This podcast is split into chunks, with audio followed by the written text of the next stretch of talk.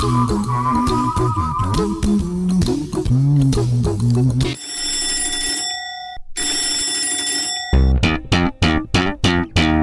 partir de este momento no se podrá resistir ninguna cerradura ni puerta de este país. Comienza La conspiración de los porteros. 180 minutos de periodismo de investigación e independiente con un solo objetivo claro, ponerle un pienso al fin de semana de los uruguayos, siempre en busca de la verdad.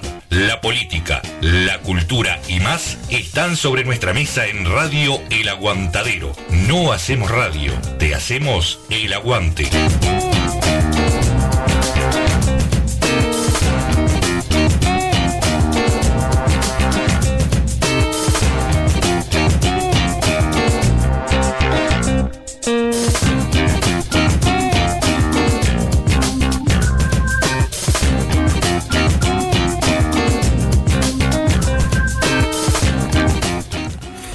Muy buenos días a todos, estamos en Radio El Aguantadero, en la conspiración de los porteros desde el pueblo Victoria, Montevideo, República Oriental del Uruguay, en otro sábado más, acá en la Radio El Aguantadero. Muy buenos días, Martín.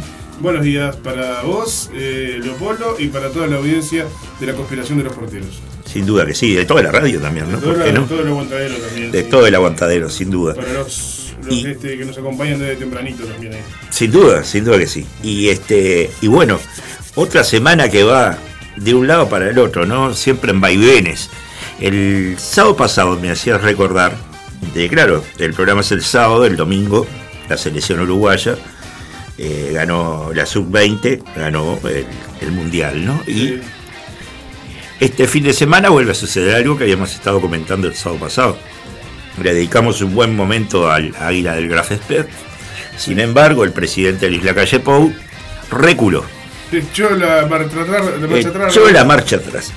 Hoy vamos a tener a, a Diego del Grossi, que fue uno de los primeros en alzar la voz.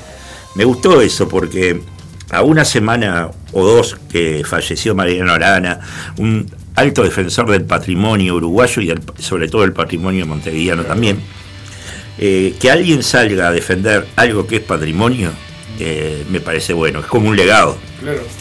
Eh, hoy Diego del Grossi no puede estar, pero va a estar el sábado que viene, así que vamos a estar hablando profundamente acerca de qué vamos a hacer con el águila de aquí en más. ¿no? Porque además, que no podemos olvidarnos que no es apología al nazismo, es, es parte de nuestra historia. Las cosas buenas y las malas son parte de la historia de la humanidad. Totalmente. Y esto, es esto no es solo patrimonio nacional uruguayo, es patrimonio de la humanidad. Sí, sin duda. Es el, es el- es el recuerdo de una batalla que se dio en el marco de una de las guerras mundiales más terribles y lo, y los, lo vivimos a metros de la costa uruguaya. Entonces sería algo insólito tratar de, de ¿cómo, cómo se dice? De romper esa imagen para crear una paloma de la paz. Claro, claro, totalmente. Aparte, pienso también en Achugarri, ¿no? Eh, vino dos días al país, sí. lo hicieron hacer una conferencia de prensa, antes lo hicieron ir a buscar el mármol, el mármol de Carrara, lo hicieron trabajar en todo esto. Sí, sí, sí. Es un tipo, como él mismo dijo, un tipo eh, de paz, un tipo que, que le gustó la idea y de un día para el otro pronto quedó como un papanata en toda la historia. quedó como un papanato. Exactamente, a eso voy, ¿no? Me disculpe. No, no, Achugarri, con, con todo el respeto que nos amerita, Sí, pero digo, ahora me gustaría hablarle al, al, a Luis Lacalle Pou. Usted sabe, al nuestro presidente, benemérito presidente, ¿no? Este, Sí. Mire, me, me paro y todo, si quiere que le diga.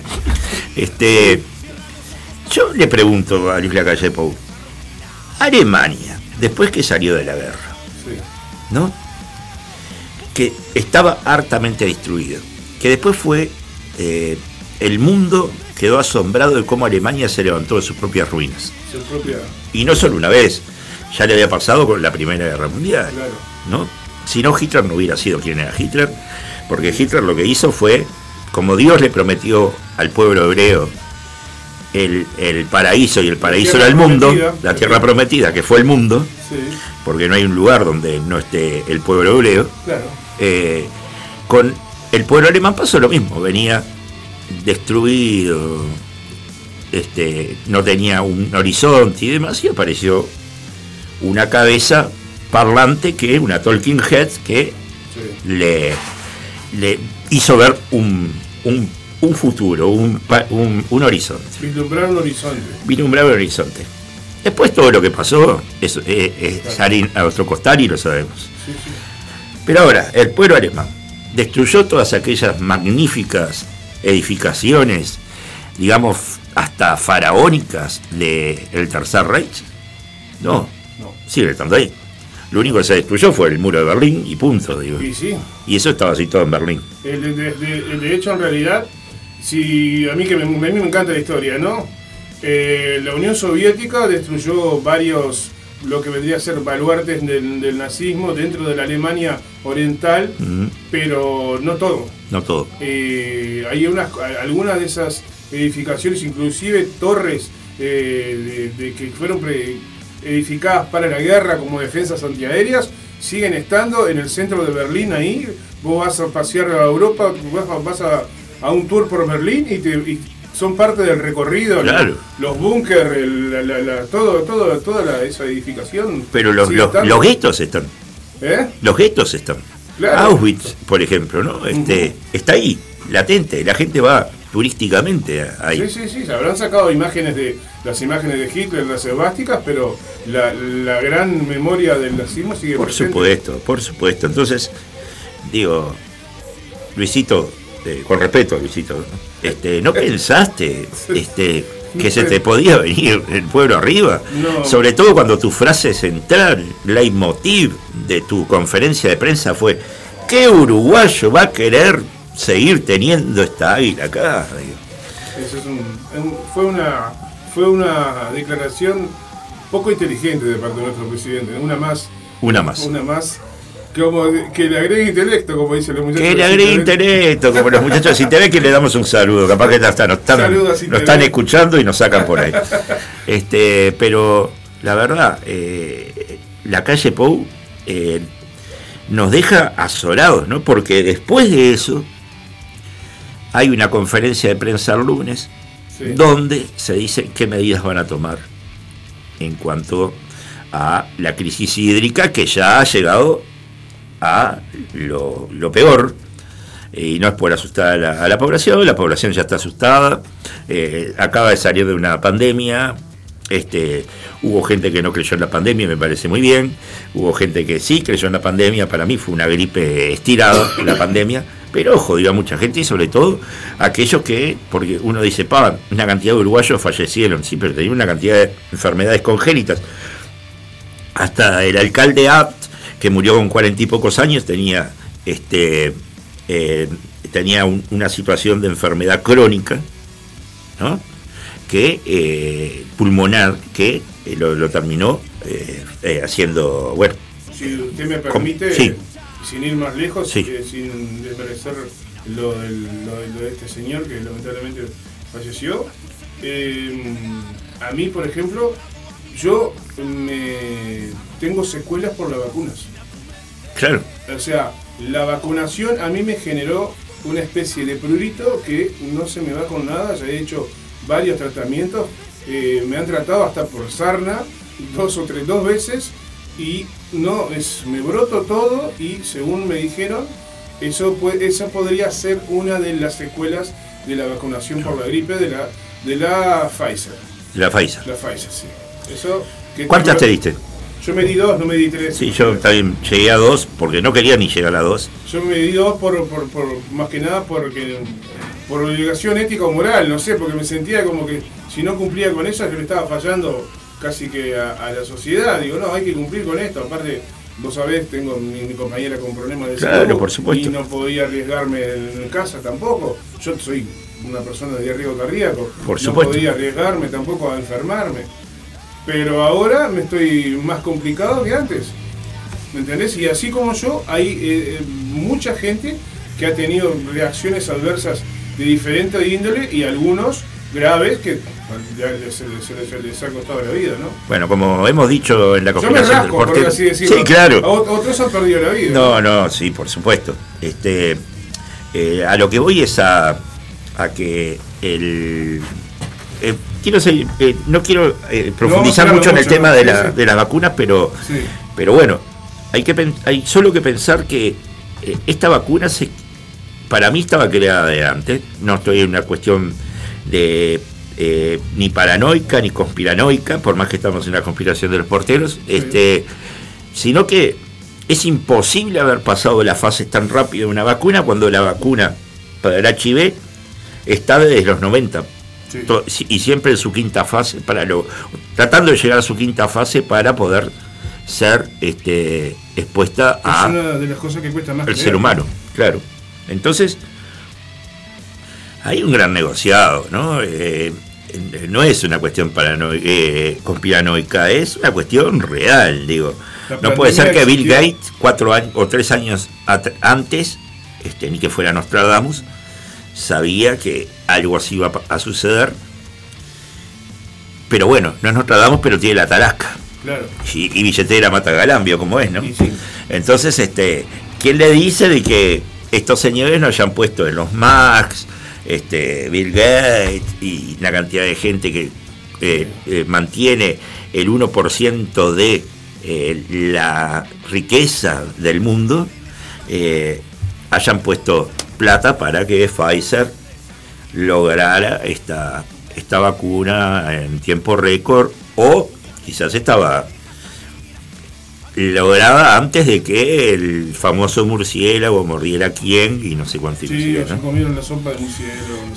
Entonces, este, digo, eh, no voy a seguir eh, eh, profundizando en eso porque estábamos con el señor este, Luis Lacalle Pou, este, pero el lunes. No le quitemos trascendencia a lo que importa, ¿no? Sí, no, no le dio, no nos dio muchas esperanzas tampoco, ¿no? O sea él sigue pensando, así como piensa de que lo del águila es una muy buena idea, lo, remarcó el domingo cuando reculó, eh, tampoco le ha dado mucha, mucha bola a esto. No, a mí me sorprende cómo nos sigue tratando como seres poco inteligentes. sí, sí, como estúpido. Como o sea, porque nos, le habla a la población de una manera como diciendo, eh, porque hoy sale y dice una cosa, mañana sale y dice otra, ese muchacho no piensa que lo que dice antes de hablar, con todo el respeto que se merece nuestro excelentísimo presidente de la República, pero el agua que, ¿cómo es que dicen? El agua que es potable pero no bebible, pero pero no es bebible, pero eh, te, hace mal para el, para el organismo. O sea, esa agua, esa agua no es potable, señores. No, es, potable. No, es potable. esa agua tiene sodio, tiene otros componentes químicos que hacen que eso te haga mal para el, para el organismo. Hay gente que se está enfermando con problemas, con problemas este, los hipertensos, por ejemplo. Hipertensos, con problemas intestinales, con problemas estomacales. señor. Porque eso le está haciendo mal a la población. Y no todos tienen la suerte de poder comprarse una, una botellita de agua para tomar en su casa lamentablemente muchos tienen que seguir tomando agua de la canilla con suerte, ¿no? Con suerte. y, nos rebajan el, IVA o, el costo de la, de, la, botella de agua, pero no me bajas el agua de OCE que está contaminada. Es una toma de pelo. Totalmente, no, pero no solo eso, ¿no? O sea, las consecuencias más allá de las físicas y las orgánicas que está trayendo que está trayendo, por ejemplo, coras y coras de ciudadanos llevando a reparar este eh, calentadores. Sí. ¿No? Eh, Alfi, esta, eh, en esta semana salió a decir que bueno, ¿para qué rebajarle los la, el pago de OCE o sacarlo directamente mientras que esta situación esté funcionando? Eso alentaría que la gente empezara a usar más agua de, la, de la agua salinizada. Sí. Y, al fin, ¿quién va a usar el agua salinizada? Es intomable, ¿no? Te rompe el calentador. Yo no tengo auto, usted tiene moto. ¿Usted lavaría la moto con esa agua? Y no. Y bueno, ¿qué quiere que diga? Le va a quedar la carrocería hecha pelota. Te va, te va a arruinar todo. Te va a arruinar todo, ¿no? O sea, va a terminar saliéndonos muchísimo más caro que un bidón de agua que ahora sí, evidentemente, le van a sacar el IVA, va a pasar de salir 120 pesos a salir 80 pesos. 40 pesos no es nada. Yo doy gracias a que no estoy en verano, porque como usted sabe, estoy pasado de, peso. y en verano, con este verano, estamos, eh, con este verano, eh, que fue insoportable, me bajaba 5 litros de agua por día. Y a veces no era precisamente de la canilla, sino de bidón, porque ya cargaba las botellitas, me iba al, Parque Capurro. y cuando quería ver, estaba subiendo a casa de vuelta a. Este, pero con esta agua es imposible.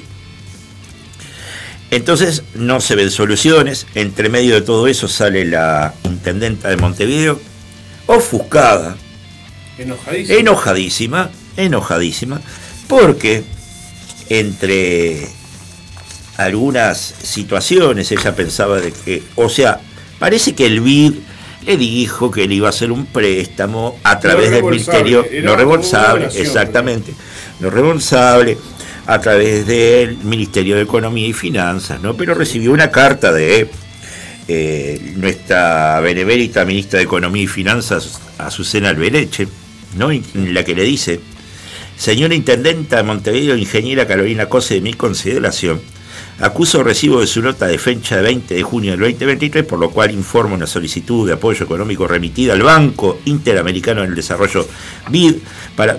Usted ve, todo, todo la o todo lo que tienen que poner en una cartita chiquita, ¿no? En la que le van a decir no. Para decirle que no. Para decirle que no. Para atender las situaciones derivadas del déficit hídrico generado por la prolongada sequía en la región centro-sur del país. Como de nuestro conocimiento, con fecha 19 de junio del corriente año, mediante decreto 177 barra 023, el Poder Ejecutivo declaró la emergencia hídrica, ¿no? Este 19 de junio, o sea, el día del abuelo y el día en que nuestro prócer cumplía un nuevo natalicio. Recién ahí hubo una lucecita para el, Ejecutivo en la cual eh, declaró la emergencia hídrica en la zona metropolitana del país. A los efectos de brindar seguridad jurídica y dar agilidad a los procedimientos administrativos. Y al final le dicen, mire, nosotros lo vamos a hacer, este, no lo va a hacer usted. Y la intendenta Carolina Cosé realmente se sintió indignada, esas fueron sus palabras. Este, eh, entonces yo le voy a hablar a la este, intendenta Carolina Cosé, mire, me paro de vuelta. Y sí, es, el principal gobierno del, de Montevideo, ¿no? Entonces, es la benemérita intendenta Carolina Cosé. Es nuestra intendente. A ver, Carolina, ¿Por qué no te guardaste la plata que gastaste con Lali, con Daniela Mercury, con Laura Canoura, con una cantidad de, cantantes del país, pero sobre todo Lali y, Daniela Mercury, ¿no? Que se la llevaron, se la llevaron muy bien la tarasca. en, pala se la llevaron. En pala, en pala. Este, ¿Por qué no guardaste esa plata por las dudas para apretar, para las policlínicas, como vos bien decís, que querés este, abastecer de agua las policlínicas, cosa que me parece muy bien. Pero eso hay que pensarlo con tiempo. Digo, no hay que proyectar. Eh, Carolina, ¿tenés un, buen equipo de proyección? Pues yo, en mi trabajo habitual, hago proyecciones anuales, mensuales, saco estadísticas, esto, lo otro. Digo, me ofrezco, eh, me ofrezco como Chugarri, este, honorariamente ayudarte para que no vivas ofuscada y no vivas este así indignada, porque se te afea la cara. Y Claro, te pones mala y digo, te, pareces a la Thatcher cuando te pones así, a la dama de hierro. Este no queda bien porque eh, capaz que todavía ahora que Orsi bajó los cuernos y dijo este con todo respeto al intendente de Canelones, ¿no? Este dijo, sí, bueno, puedo ser vicepresidente tuyo. Este, cosa que yo sé que vos no harías. Vos harías exactamente lo mismo que te hizo el Semilla Martínez, no dejarte parada en la puerta de tu casa, ¿te acordás? Aquel lunes en que fue a ofrecerte el ser vicepresidenta y te dejó parada en la puerta de tu casa y se fue a elegir a Graciela Villar. Este, nosotros sí nos acordamos, nosotros sí nos acordamos. Este, y eso es para que se entienda una buena vez que la conspiración de los porteros no tiene banderas. Es independiente. No va atrás de nadie. Digo, va atrás de lo que está bien. lo que le hace bien al pueblo, a la ciudadanía. Lo demás, uno tiene que ser tan contralor como lo decíamos la semana pasada, ¿no? Ese es el rol de la prensa. Ser contralor y tratar de tener una visión lo más objetiva posible, que es bastante difícil, este, porque aquellos periodistas que dicen que tienen una visión objetiva de las cosas, este, le están mintiendo señor y señor, eso es mentira. Este, todos tenemos nuestros corazoncitos, ¿no? Todos tenemos nuestra ideología y, bueno, eh, se, dará cuenta uno cuando, cuando está en los este, entrevistando a, los este, distintos este, entrevistados de que, salen en nuestros micrófonos, que va todo por el mismo, por el mismo camino, ¿no? Una situación de respeto y buscando la repregunta, ¿no? Este, no otra cosa. Por otro lado, fuera de, la crisis hídrica, que no la vamos a solucionar en el día de hoy, sin ninguna duda, eh, seguimos con este tema y estamos entrando en una semana eh, importantísima para aquellos que vivimos el tiempo de la dictadura. ¿Sabe por qué le digo esto? Porque cada vez escucho más en, en las distintas emisoras público que dice estoy podrido de escuchar lo que pasó hace 50 años, bla, bla, bla, bla. Y a veces me pregunto, me pregunto la edad de esa gente, ¿no? Porque puede ser gente que vivió en, aquella época, o puede ser gente mucho más joven, a la que de pronto no le interesa lo que sucedió hace 50 años, estamos hablando de la dictadura, y todos los hechos que acaecieron allá, en ese, en ese momento, pero que debería interesarles. ¿Por qué? porque nadie está libre de, que hoy o mañana algún descerebrado de esto se le vuelva a ocurrir algo como esto, ¿no? Y sobre todo cuando, por ejemplo, tenemos un, un partido que se dice democrático en el Palacio Legislativo, pero que el jueves, cuando se hizo la reparación a los familiares de desaparecidos, ese partido se negó a ir. No se olvide de eso, señor, señora. Ese partido, Cabildo Abierto, con nombre y apellido, se negó a ir. Y el presidente de la República. Y el presidente de la República, ni hablar.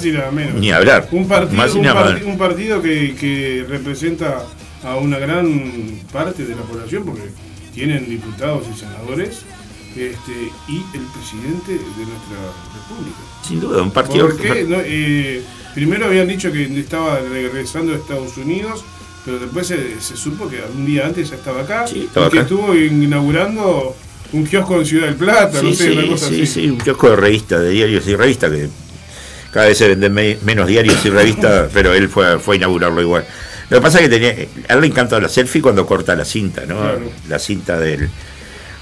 Y seguimos con el tema de, que no es menor, de cómo se libraron los archivos este, que estaban en el Ministerio de Defensa y en el, en, el Archivo General de la Nación. Estamos hablando de los archivos Berruti. En esa página que aún sigue dando sorpresas, ¿no? Eh, yo no la he podido terminar todavía, le, digo la verdad. ¿No? No, no, porque cada vez que entro a, a un documento lo leo y lo releo, porque este, si bien no todos eh, son le llaman la atención, sí, a mí me llama mucho la atención todo, todo el espionaje que hubo hasta el año 2004, ¿no? Este, y que está eh, en esos en esa documentación también. El aparato de inteligencia sigue, de la dictadura sigue vivo hasta, hasta hoy. Claro, usted no sé si se acuerda, hace unos años salió un libro que se llamaba este, Espionaje en Democracia, que lo hizo un olvidable diputado de la Nación, estoy hablando de Gerardo Núñez, que después tuvo este, el Partido Comunista, que después tuvo un problema este, que ya lo conocemos todos, un problema de, de, género, de, acoso, y bla, bla, bla, y que fue invitado a este, eh, dejar su, su bancada eh, y desapareció de la escena pública, ¿no? Eh, se borró de la escena pública. Se borró de la escena pública y bueno, igual, por más que fue perdonado por el Partido Comunista, como se sabía que iba a suceder, lo único que le dijeron, bueno, deje la bancada, Benemérito Gerardo Núñez y este, pero es, Gerardo Núñez sacó un libro acerca de las escuchas de espionaje durante la democracia que no está tan mal. Que no está tan mal, debo decir que no está tan mal. Este, o sea, suma, no resta. Y bueno, se ha presentado un proyecto del Ministerio de Defensa Nacional para, eh, firmado por eh, Javier García y por eh, Luis Lacalle Pou, para universalizar toda esa documentación. Evidentemente, sacándole datos muy precisos de que puedan afectar a ciudadanos que aún están con vida y que transitan libremente por nuestras nuestras calles, ¿no? Este, y que se pueden ver afectados si, si a usted no le gusta, por más que estamos regalados, ¿no? Porque ya al tener una cédula con chip, este, su celular lo conoce todo el mundo. ¿Cuánta, gente lo llama para, para darle préstamos por día? Todos los, todas las semanas préstamos o, ofrecerme el cambio de, de, compañía, de compañía celular, ahí va. La famosa portabilidad numérica. Ahí va, o que se haga de la empresa de, o servicio fúnebre, o servicio de emergencia móvil, Ahí va, o, cambio de, de, servicio. Esa le iba a decir. A mí todas las semanas me llaman para cambiarme a una este, a un servicio de emergencia móvil eh, que está afectado a mi sociedad, que es la sociedad española. Sí, yo también. Española móvil, ¿no? Que es, no sé si todo el mundo lo sabe, ¿no? Pero es eh, la dirección, o sea, los propietarios de eh, Española móvil son el hijo de Tabaré Vázquez, el hijo de el ex secretario de Tabaré Vázquez, Toma, usted se acordará de Toma que se fue, le encontraron en un estadio, allá con una, con una chiquilina y todo lo demás. Y el hijo de Juan Salgado, oh, vaya sorpresa, ¿no? Esos son los dueños de, ¿eh? de la española móvil. O sea, le estamos dando a estos capitalistas este, más, más de lo que deberían recibir, ¿no? Porque, yo no sé si las, las previsoras fúnebres me están, me están contando los días, pero. ¿La llaman también? Me llaman, me ha visto. Ah, vio cómo es. Yo siempre digo que en la crisis del año 2002 muchos perdimos el trabajo, menos los que trabajaban en Martinelli, en, todas esas cosas. Yo personalmente trabajé durante un tiempo en una empresa fúnebre y mi patrón tenía una frase que no sé de dónde la había sacado, pero que hoy por hoy la escucho muy seguido, pero en el en los fines de los 90 yo la escuchaba a él repetirla una y otra vez. No le deseo el mal a nadie, pero no me quiero quedar sin trabajo. Y siempre tenía trabajo todos los días. Sin duda, sin duda. sin duda. Bueno, eh, ya son 11 y 30, o sea que usted sabe cómo soy yo con las medias horas, medio como, como enfermo. Este, pero eh, decirles, decirles a nuestros oyentes que a las 11 y 30 ahora ya Vamos a tener al senador Amanda de la Ventura hablando acerca del proyecto de canasta higiénica menstrual y otros temas de agenda. A las 12, el enorme actor Petro Arensky nos va a estar contando acerca de su vida. A las 12.30 va a estar la diputada Verónica Mato hablándonos de un proyecto que acaba de presentar para, el, perdóneme, el proyecto es de cómputo de servicio en ocasión de emergencia sanitaria para los artistas, por ejemplo. Usted sabe que durante el COVID los artistas no pudieron seguir actuando y demás, este, como los vendedores de los zombies y demás. Y bueno, se está tratando de este, eh, apoyar el tema de la seguridad social de esos artistas y oficios conexos para un futuro que puedan estar resguardados en, todas esas situaciones. Yo creo que es un tema importante. A las 13 tenemos a la licenciada Sonia Felipe, que es activista cubana de Cubanos Libres en el Uruguay del club Somos Más por todo esto que sucedió durante el transcurso del partido Uruguay-Cuba y algunas cosas más que le vamos a preguntar acerca de la isla y todo lo demás. se va a enterar ahí, se va a iluminar ahí. Y por último, volvemos con el colectivo Jacaranda, pero esta vez va a estar la gestora cultural Victoria Prieto Michelena contándonos qué va a suceder este 26 de junio durante la vigilia por la democracia. O sea que viene ajetreado el coso, nos vamos a una, pequeña pausa. Una musiquita para ponernos a tono con The Digital Experience de Tacuarembó, Mónaco, y ya venimos con la entrevista.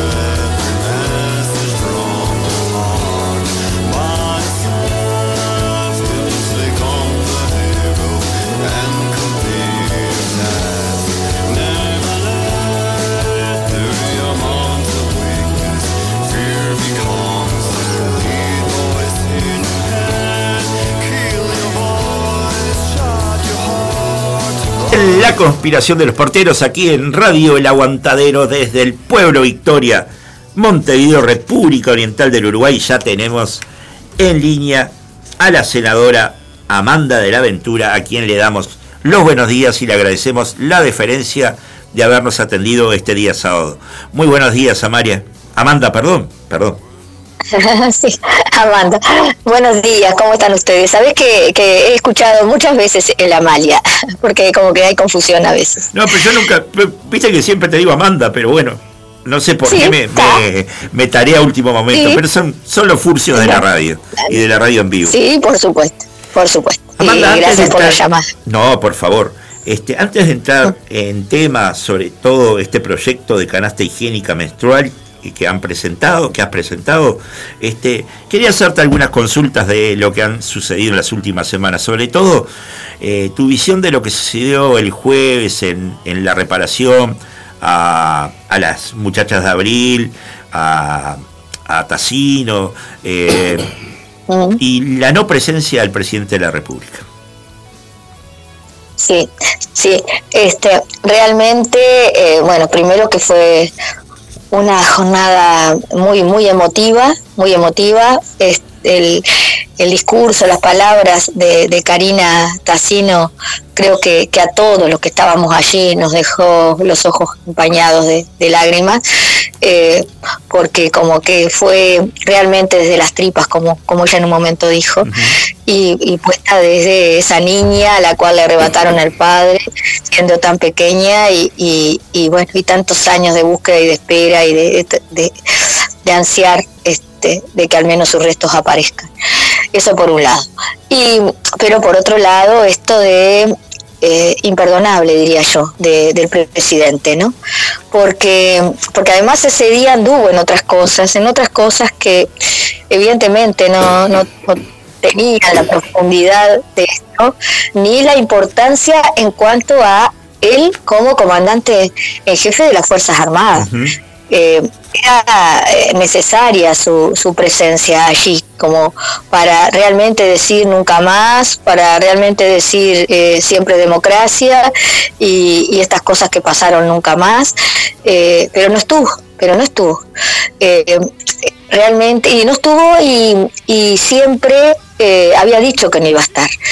Eh, porque yo había hablado con Argimón y ella hace, hace unas semanas atrás, cuando se empezó a hablar de, cuándo iba a ser esta instancia, y ella lo que me dijo es, el presidente me pidió si yo podía estar. incluso habíamos este, propuesto fechas en las que pudiera también saber que él estaba, y bueno, y no, no, no, siempre dijo que no. Entonces ahí hay como algo peligroso, creo yo, raro, extraño, pero peligroso también, porque es eh, ponerse del lado de quienes habían dicho que no iban a estar, o sea, la gente de Cabildo había dicho que no iba a estar, y los que pretenden, y algunos, y en realidad estuvieron pocos, lo tengo que decir, estuvieron muy pocos este, senadores de, la coalición de gobierno, aparte de Cabildo, tampoco hubo una presencia este, importante del Partido Nacional ni del Partido Colorado allí. Eh, entonces es como que realmente esto que se pretende imponer ahora del cambio de la historia reciente de de la teoría de, las de los dos demonios, de que nos ubiquemos como que en realidad esto fue, como bueno, como han dicho de las muchachas de abril, como que había sido tipo un ataque imponente el que ellas habían hecho. Eh, Eso lo dijo Domenech, ¿no? Sí, sí, sí. No, no solo Domenech, sabes que no solo Domenech. Este, creo que eh, que Herrera padre, es perdón, que la calle Herrera, este, también, también este, lo dijo un poco así, de que en realidad no era, y Sanguinetti, de que en realidad la historia este, eh, se cambia, o sea, quienes la cambian son ellos, los hechos son los hechos, y, bueno, y se pretende confundir a la gente.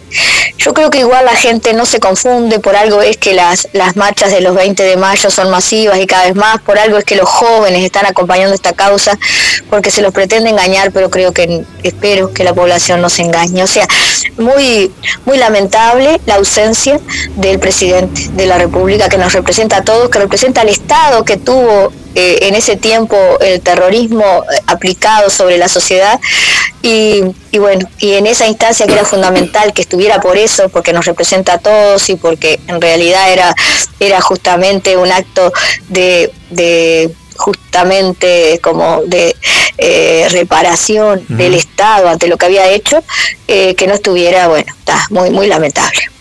Sí, eh, recién hablabas de algunos integrantes del Partido Colorado, sobre todo el presidente Julio, el expresidente Julio María Sanguinetti, quien en su momento negó de que hubiera eh, niños eh, desaparecidos en, Uruguay y después este, siempre estuvo poniendo en tela de juicio la cantidad de desaparecidos en, durante la, la dictadura, ¿no?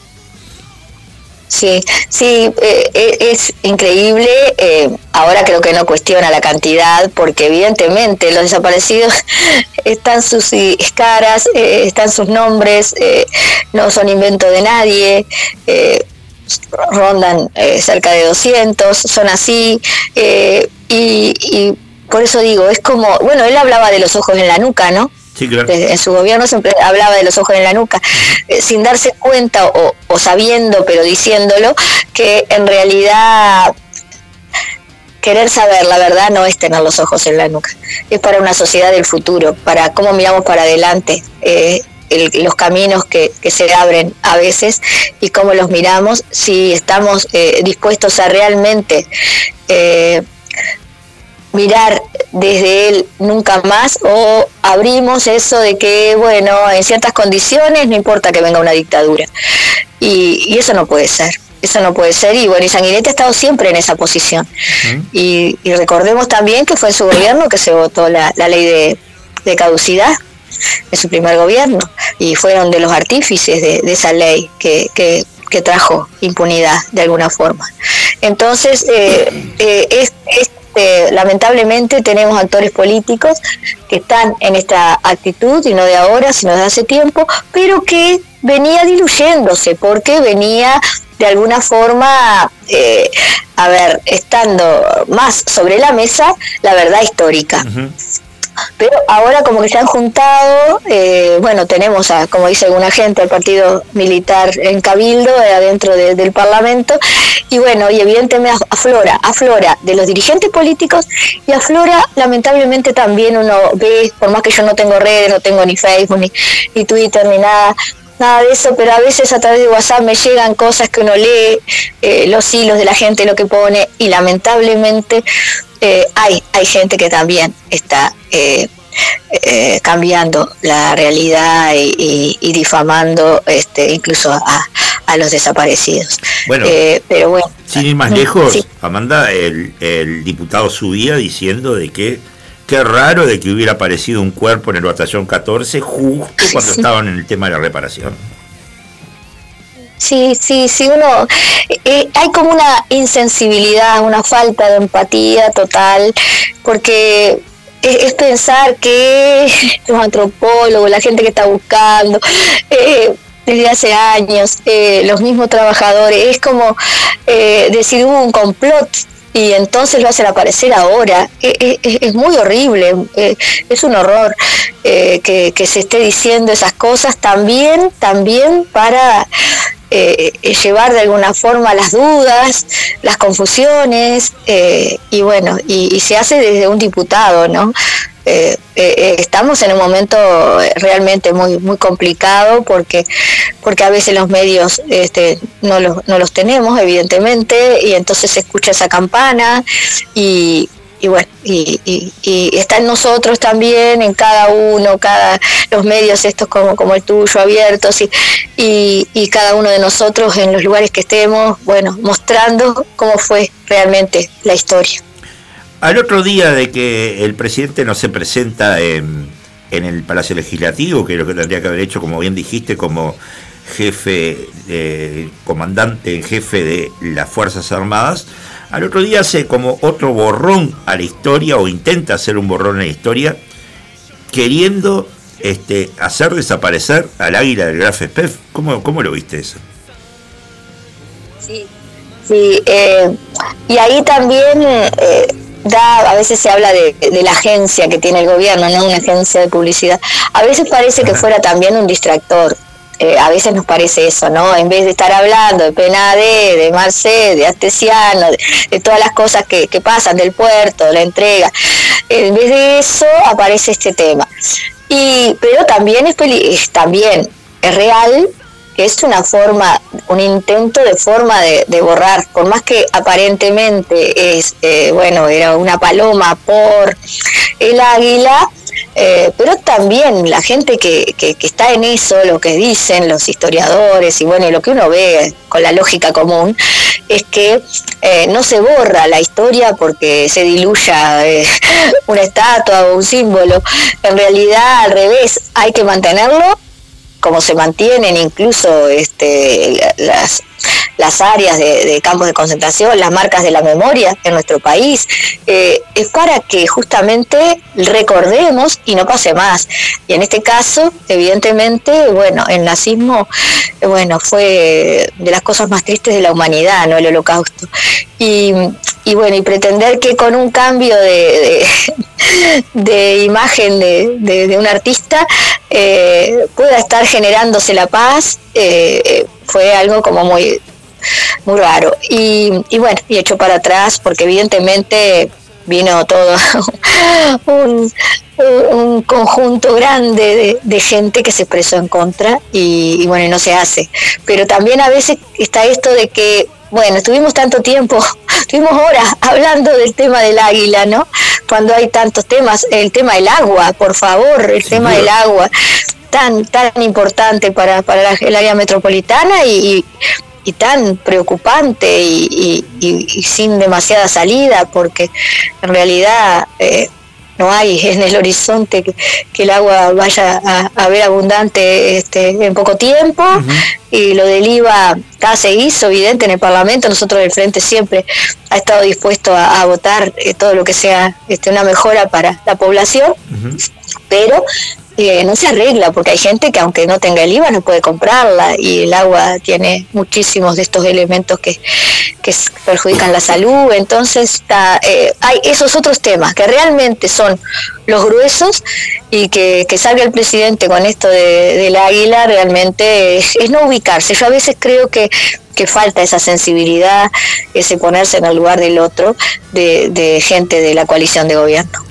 Ya que nombraste la crisis hídrica, es, el tema del momento que nos está afectando a todos, tengamos para comprar una botella de agua o no. Digo, este el presidente del Frente Amplio, Fernando Pereira, le pidió al presidente de la República, Luis Lacalle Pou, una reunión justamente para este, aportar desde el Frente Amplio algunas opciones para poder tratar de pariar esta situación. ¿Puedes adelantar algo? Eh, no, en cuanto a los contenidos, no, el Frente en su momento hizo este, propuestas en los diferentes ámbitos, pero pero había preocupación, eh, el Frente formó una comisión este, especial eh, que nuclea representantes de las intendencias de Canelones y Montevideo, en la que están, bueno, estoy estoy como coordinadora, está este representante de la coordinación de diputados, este está la unidad temática de, ambiente del Frente Amplio, eh, autoridades eh, que, nos representan como Frente Amplio eh, en la UCE en OCE. bueno, en esa comisión sí se, se, estableció de que se le pidiera al presidente este, una reunión y porque de alguna forma, al, ser tan crítica la situación, eh, nos parece que amerita que las más altas esferas eh, de gobierno, y en este caso el presidente de la República, eh, nos escuche y, bueno, y ver qué más se puede hacer ante esta situación. Bien. Entremos en, este tema de esta presentación de proyecto de ley este, de canasta higiénica menstrual que le digo al, público que la puede, se puede hacer de ella en, la página de la Cámara de Senadores, es la carpeta 980 2023. Contanos este, un poco de, qué va este, este proyecto, que ya eh, Rosselló en algún momento este, había intentado hacer algo por el estilo, ¿no? Sí, sí, sí, incluso yo este cuando cuando lo presenté a mi bancada también unos días antes le había dicho a ella este que se lo iba a mandar y después se lo mandé. Eh, el de ella era menos este el, la que, que presentó en diputados era como menos abarcativo. Era exclusivamente este a quienes reciben la tarjeta del MIDES que este, se les proporcionara la, canasta menstrual. Digo, estamos hablando de un tema que, como decía este, una compañera, si eh, hubiera sido un problema histórico para hombres en lugar de mujeres, esto ya tenía solución, porque evidentemente también entra dentro de las cosas que específicamente, eh, eh, bueno, viven las mujeres y que implica comúnmente, mensualmente, un gasto. Y para nosotros quisimos hacerlo eh, más abarcativo porque también entendíamos que hay población que no recibe tarjeta y que eh, también amerita, dada la situación que eh, estamos padeciendo también de desocupación y de pobreza aumentada, eh, requería eh, un panorama más amplio de población destinataria. Sin dejar de decir que lo decimos, si tú leíste la fundamentación, que esto sería como una primera etapa, porque evidentemente eh, creemos que en una sociedad ideal debería proporcionársele a todas las mujeres este, los recursos para poder comprarlos, porque es una desigualdad que padecen en, en, una etapa de la vida larga las mujeres. Eh, y que, bueno, debería también la sociedad pensar en cómo eh, paliar esta, esa situación. Nosotros entendemos, eh, en nuestro proyecto se abarca a, sí, a quienes reciben las tarjetas, a, a, quienes están en situación de calle, nosotros decimos personas que menstruan, porque se nos hizo ver, digo, en todo este proceso por el que llego a presentar esto a la bancada y después lo presentamos como proyecto, eh, fue muy rico porque cuando eh, diversos grupos se enteraban o personas se enteraban de que estaba trabajando en eso, me, hicieron diferentes sugerencias y que fuimos incorporando al proyecto. Entonces, primero era mujeres, después eh, se nos hizo ver que hay trans que, que menstruan, entonces por eso incluimos lo de personas que menstruan. Eh, bueno, incorporamos también eh, a otra población que entendemos que no se les proporciona los elementos de, canasta higiénica menstrual, como son situación de calle, presas, personas privadas de libertad este, que menstruan, ¿sí? estudiantes, entre 10 y 49 años, es, perdón, eh, eh, toda la población es 10 y 49. Los estudiantes lo que entendemos es que la educación pública sea este, de primaria y secundaria. ¿Por qué primaria? Porque también en estas reuniones que me han solicitado, eh, se nos hizo ver, primero decía media nada más, pero hay, hay este, niñas de quinto y sexto que ya empiezan a menstruar, entonces bueno, eh, también incluimos primaria. O sea que estudiantes de educación pública, de primaria y educación media. Eh, y también a gente, personas que menstruan, eh, mujeres en su mayoría, eh, de salud pública. porque también hay un espectro que de pronto no recibe tarjeta, pero que eh, la situación eh, socioeconómica amerita también que se le proporcione. Y esa sería la, la, gama de población a la que nosotros ahora, en esta primera etapa, en un futuro, este, ya digo, quizás hay que ampliarlo, pero nos parece que esto es imprescindible en este momento, dado como decimos esto, ¿no? de que se está viviendo una situación económica muy difícil y las mujeres tienen que eh, buscar eh, la forma de que eh, puedan conseguir estos elementos. nosotros también incluimos el tema de que pueda ser las toallitas de, carácter ecológico, que, puedan este, lavarse, pero sabemos que eso también, y por eso lo pusimos también, amerita tema de educación, porque esto es en el caso de que eh, entendemos de que eh, ecológicamente eh, no está bueno el, material con el que este, están hechas las toallitas que se compran. Pero también sabemos que en una sociedad donde está el uso y tiro, eh, es más cómodo, en vez de andar eh, lavando eh, y volviendo a utilizar, es más cómodo el, tema de comprar en los comercios. Entonces también ahí hace falta una tarea educativa que también nos decían asistentes sociales que en un momento este, recibimos en, mi despacho, que también la educación es imprescindible porque se encuentran ellas trabajando en los barrios que hay este, niñas y adolescentes que no tienen idea de lo que les va a pasar en determinado momento y que cuando les pasa tampoco se, les puede explicar eh, de parte de, quienes este, son eh, familia y, bueno y allegados eh, de qué se está viviendo. Entonces también hace falta por ese lado mucha educación. Nos decían que se encuentran con casos que estén muy sorprendentes.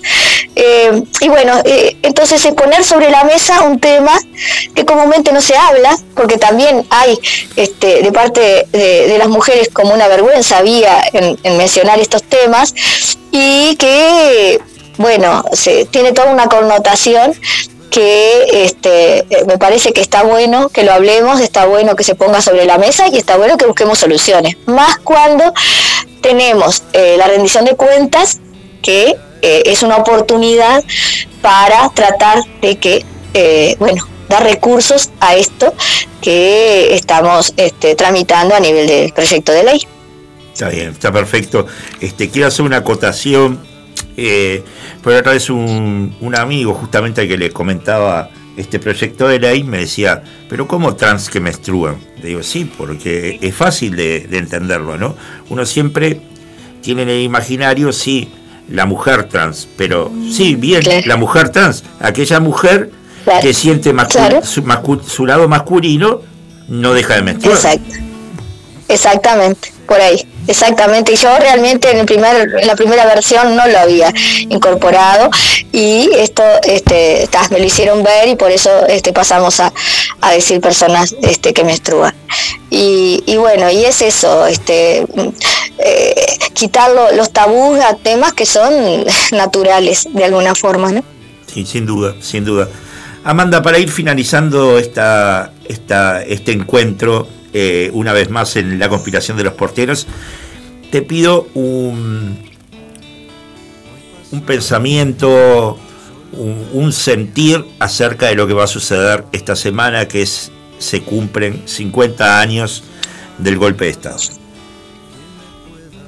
Sí, eh, sabes que, bueno, primero que Hola. A ver, eh, hola, que en el Parlamento va a haber sesiones este, eh, solemnes, podemos decir, el lunes y el martes.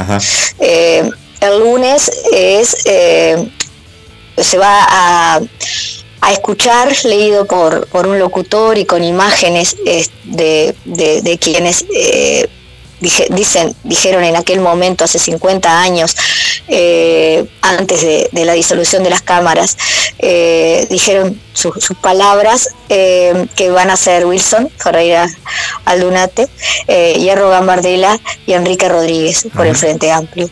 se va a, a escuchar esas palabras de lo que dijeron esa noche y, bueno, con esas imágenes. Y, se va a participar también eh, en lo que es una vigilia que, va a ser organizada por el grupo Jacarandá desde las 5 de la tarde hasta las 12 de la noche en las afueras de, del palacio. Es el 26. Y, al otro es el 26, el lunes 26. O sea que este creo que va a estar bueno en esto que tú decís que, que, que, que, me, pensamiento me refiero me, me, trae todo esto es, bueno, está en nosotros si se repite la historia en algún momento o no, está en nosotros. Y para eso me parece que está bueno que en esa vigilia participen muchísimos ciudadanos y ciudadanas diciendo este nunca más. Y, y al otro día, a diez y media, eh, va, a sesionar la Asamblea General, donde eh, van a hablar diputados y, senadores con respecto a, al tema este, histórico eh, de 10, 50 años. Y bueno, realmente lo que, lo que eh, siento es que estamos recordando un momento eh, trágico de, nuestra historia. Que, trajo eh, evidentemente como consecuencias todo lo que sabemos y que pararnos a pensar y pararnos a reflexionar en aquel hecho debe también ser un, un aporte a, esto de, nunca más. Y, bueno, esperemos que el, conmemorar esta fecha nos encuentre unidos a todos eh, porque no debería haber dos visiones en cuanto a, que, eh, más allá de cómo se vea el, producto de dictadura, a que no pase nunca más, ¿no? Sin ninguna duda. Agradecerte la generosidad de que hayas estado, Amanda, este fin de semana en la conspiración de los porteros una vez más. Y bueno, eh, seguramente en el año nos vamos a estar cruzando nuevamente. Bueno, no, gracias a ustedes de verdad. Muy buen fin de semana. Bueno, igualmente, igualmente. Gracias. Chao. Chao, chao. Pequeña pausita y volvemos. Sí, sí, sí. A ver si Nati te estaba llamando. Española, estoy seguro.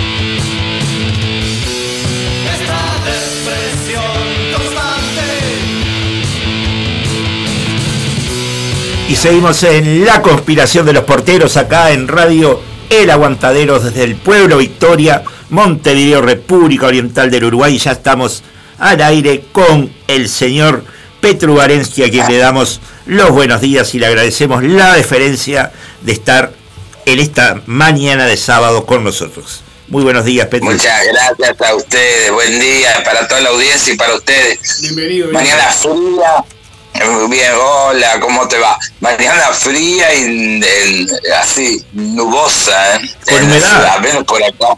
Sí, mucha, sí, humedad, mucha, humedad. Mucha humedad. Mucha humedad. Pero bueno, humedad. todo eso le Lo que mata es la humedad, decía mi abuelo. es verdad, es muy cierto eso. Qué buen, qué buen pie para decir de que este en, en estos meses has estado protagonizando nada más y nada menos que a mamá Cora, a doña Cora, a la abuela Cora, este, en Esperando la carroza. Este, yo tuve la oportunidad de, verte y este, incluso estuviste hablando conmigo, me eh, interviniste, el, eh, vos intervenías con el público. Y hubo un momento que, que me, me, causó mucha risa, ¿no? Porque había una pareja en el medio del teatro y este y, y nombraste a una fiscal que en ese momento estaba muy muy nombrada. A Fossati. A Fossati. A Fossati. sí. Fue, fue realmente una intervención muy cómica de parte tuya. Sí, sí. Bueno, siempre en, esa, como el pobre mamá Cora, ella miraba mucha televisión y se divagaba. Entonces le daba para encontrar a Astesiano, a la fiscal Fossati, imagínate el día de hoy si siguiera todos los que estarían, ¿no? Sin duda, sin duda, sin duda. Estaría el agua con sal, estaría todo. ¿Y qué significó hacer este personaje de Mamacora, que en, algún momento también lo hizo Antonio Gasalla, quien le, le estamos deseando pronta recuperación también, ¿no? Este, y que tuve el placer de conocer y, compartir con él varias veces. Este, sí, una lástima, pobre Antonio, está pasando por un momento bastante difícil. Sobre todo lo digo porque eh, fueron los precursores con Perciabal, Nacha Guevara y demás, este, de lo que se llamó el café con ser, algo que vos desarrollaste, y mucho, ¿no? Claro, claro, yo me, que lo que pasa es que yo me crié con, el, mis principios fueron esos, mi base fue el café con ser, Gasalla, Pinte, Dadías, Nacha Guevara, Favero, Perciabale, todos ellos fueron los que me los que me empujaron para que amara el café con ser. Que en, realidad el café con ser es una temática que no hay una definición exacta, pero tuvo mucho éxito en el Río de la Plata, empezó en la Argentina y como todo cruzó acá, a Uruguay, y se desarrolló, no mucha gente lo desarrolló, porque después vino el stand-up, que viene a ah, ser como un primo hermano del café con ser, pero no es lo mismo, es otra cosa, es diferente. Bueno, el Teatro de Estela Italia tenía aquella puerta por la calle Tristán Narvaja que era justamente el subsuelo para el, sótano, para el café concert, ¿no? Estaba el sótano, estaba Sherlock, incluso controversia, donde se hicieron los espectáculos de café concert más increíbles que se hayan visto acá en, Uruguay.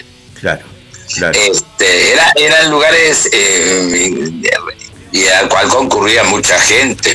Hay toda una generación de que es la de veintipico de, largos para, para adelante, que le gusta mucho el café con ser. De hecho, yo estoy haciendo ahora un espectáculo en el movie, que hoy tengo función también, en el cual se hace el clásico café con ser del Ditela, el paracultural y de lo que se hacía acá, ¿no? Ajá. Contanos, de, contanos un poco de, de la obra si la promocionamos. Claro, mira, la obra es así, eh, con Federico Longo y Martina Angiolini es con los que la hacemos. Y es este, y es eso, eso te digo. Eh, Requerido. Es, el clásico.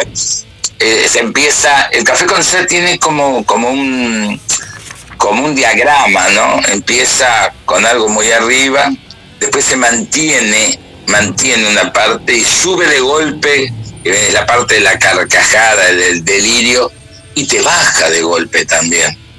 Te baja, nosotros a veces bajamos con Benedetti o bajamos con algún este con algún este poeta cantando sus canciones. Eso es en, realidad la, la, la, base del café concert.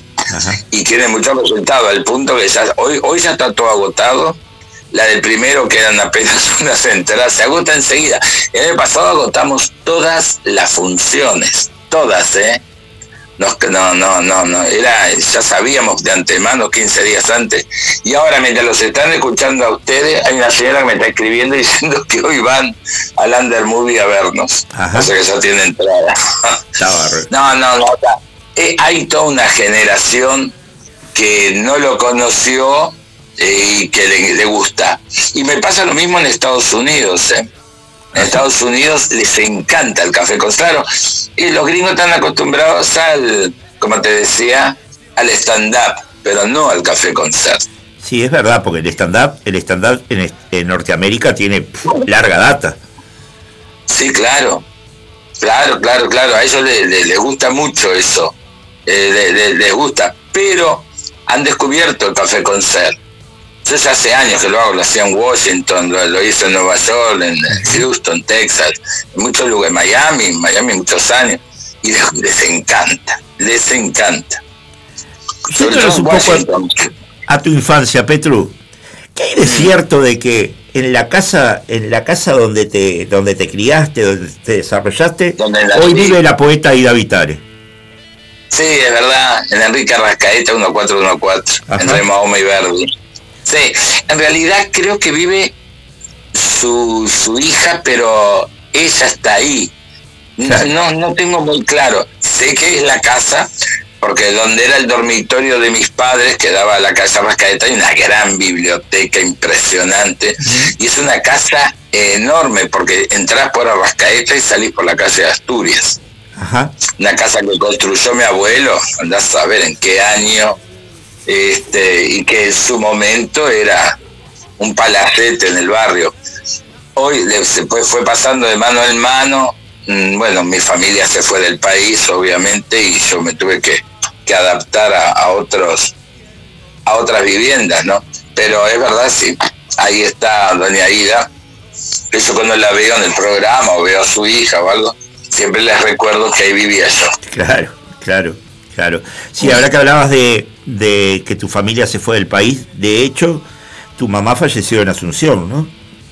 Y mi papá también. Tu papá también. Los dos. Papá mm, prácticamente de tristeza murió En, Paraguay. Y mamá este, murió, ahora el 19 hizo dos años eh, de COVID claro. estando en Asunción que no había vacunas. En, el 2021, sin duda. 2021, claro, en esa época. Y Petru, fuiste un, precursor, ¿no? Porque para vos no existieron armarios, ni siquiera para con tu familia, ¿no? No, nada. No, no, no, pero mi familia era fantástica. Eh, soy, vengo de una familia donde la premisa era la libertad era la libertad y siempre te lo estaban diciendo. Es el bien más preciado, la libertad. La libertad es la libertad. Por eso en con mi hermana nacimos y nos criaron de esa manera. Al nacer nos criaron de esa manera, libres. Que cada uno hace lo que quiere y siente y se desarrolla como quiere. Y para aquella época, imagínate, yo tengo 60 largos, en aquella época era muy, muy extraño que existiera una familia así. De hecho, mi padre y mi abuelo materno, o sea, yerno y suegro, eran los mejores amigos. Claro. Salían para todos lados juntos. Trabajaban juntos en AFE y se venían los dos para se venían para, para, para casa juntos. No existían los celulares y mi abuela con su hija esperaban al marido y al yerno que estaban en el solo cabana y venían muy panchos de la vida. Es una cosa rara, es una cosa que muy pocas veces se da, ¿no? Lo supongo. Pero para nosotros era un placer. Mira, yo llegaba de la escuela, yo fui a la experimental de Malvin. Primero fui al Santa Elena y después a la experimental. Yo llegaba y había un altillo en las viejas casas, viste, los altillos. Y era mi mundo. En ese altillo yo, colgaba la túnica en la silla del comedor y con el portafolio de cuero ya subía el altillo y ahí tenía todo. Tenía para disfrazarme, tenía para estudiar, tenía para hacer los deberes, tenía... Era mi mundo, era mi fantasía, era mi sitio, era mi lugar, era mi espacio. Y yo lo disfrutaba mucho, mucho, mucho, mucho. Mucho. Y es más, tenías un microscopio hecho por tu abuelo ahí. Eh, sí, de una revista Visiken. claro. Era todo de cartón y mi abuelo me lo había hecho hermoso el microscopio. Y yo por ahí, era, era, era, todo, ese escritorio era fantástico.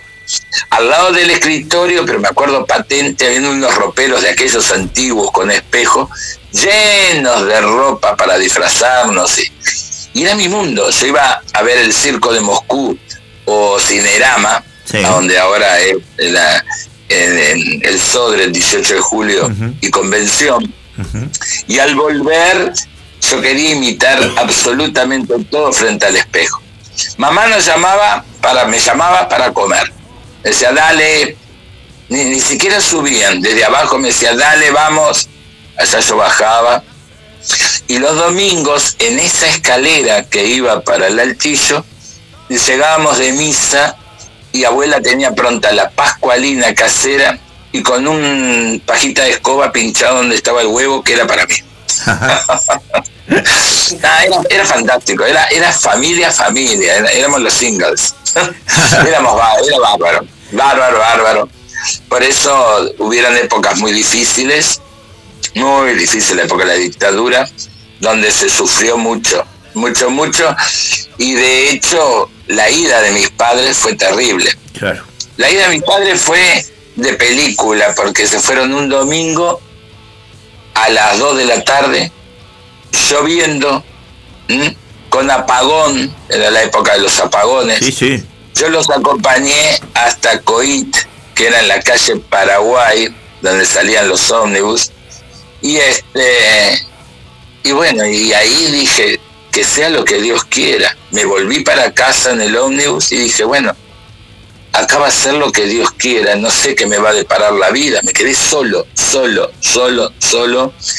Y dije, bueno, mis abuelos habían muerto ya y, y, Me quedé solo con una mesa ratona llena de facturas que mamá no, no, no, me dijo, como puedas, si quieras, pagalas y si no, no, no, no.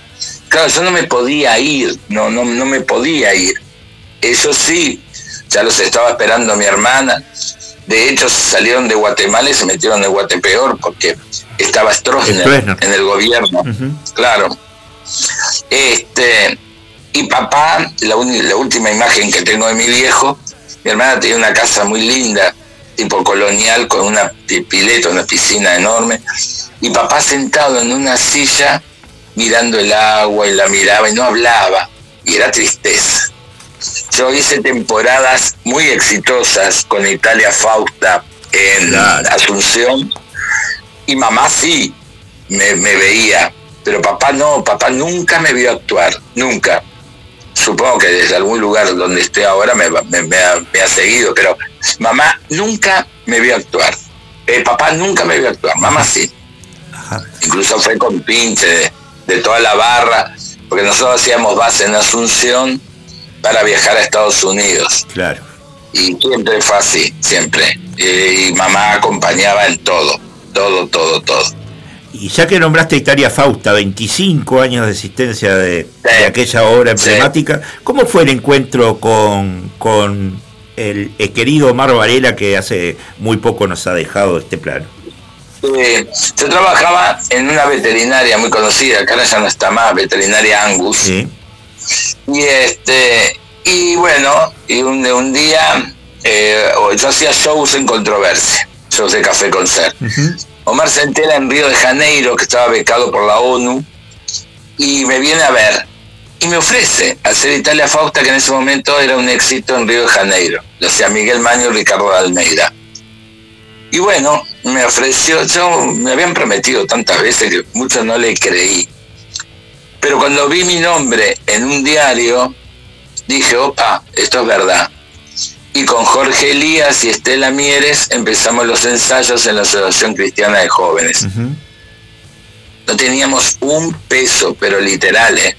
Con lo que nos ahorrábamos, comprábamos faina y una bebida y ta, ensayábamos de esa manera. Pero eh, la ilusión de estar en un teatro para, para el gran público era, era mm, mayor la ilusión que las penurias que pasáramos. Y de esa manera se estrenó. Y cuando se estrenó dijimos, bueno, estaremos una semana en cartel y nos bajan de un plumazo o seguiremos toda una vida. Y fue lo segundo, 25 años. Partió, se fueron a Europa Estela Mieres y Jorge Elías, entró Luisito Charamelo y Virginia Méndez, después fallece Luis y entró Marcelo Gali, Fito, y ahí seguíamos, ahí seguimos, seguimos, seguimos, muchos años y ahora eh, está la propuesta de, que se quiere volver a hacer porque hay dos generaciones que no la conocieron. Sería genial. Ah, sí, sería genial. Sí, sí, sí.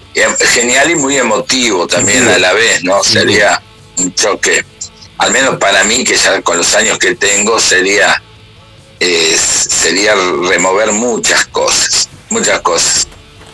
Removiendo cosas, Petru, conociste a Laisa Minelli, a Celia Cruz, a la princesa Ana y al rey Carlos. Sí, es verdad, es verdad, sí, sí, sí.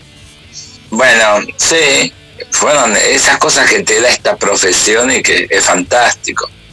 También he conocido a Nacha Guevara. Una vez yo estaba actuando en Argentina, que estuvimos seis meses en la calle Corriente, y en la misma función estaba China Zorrilla, Graciela Dufu, Betiana Blum y no me acuerdo qué otra actriz era.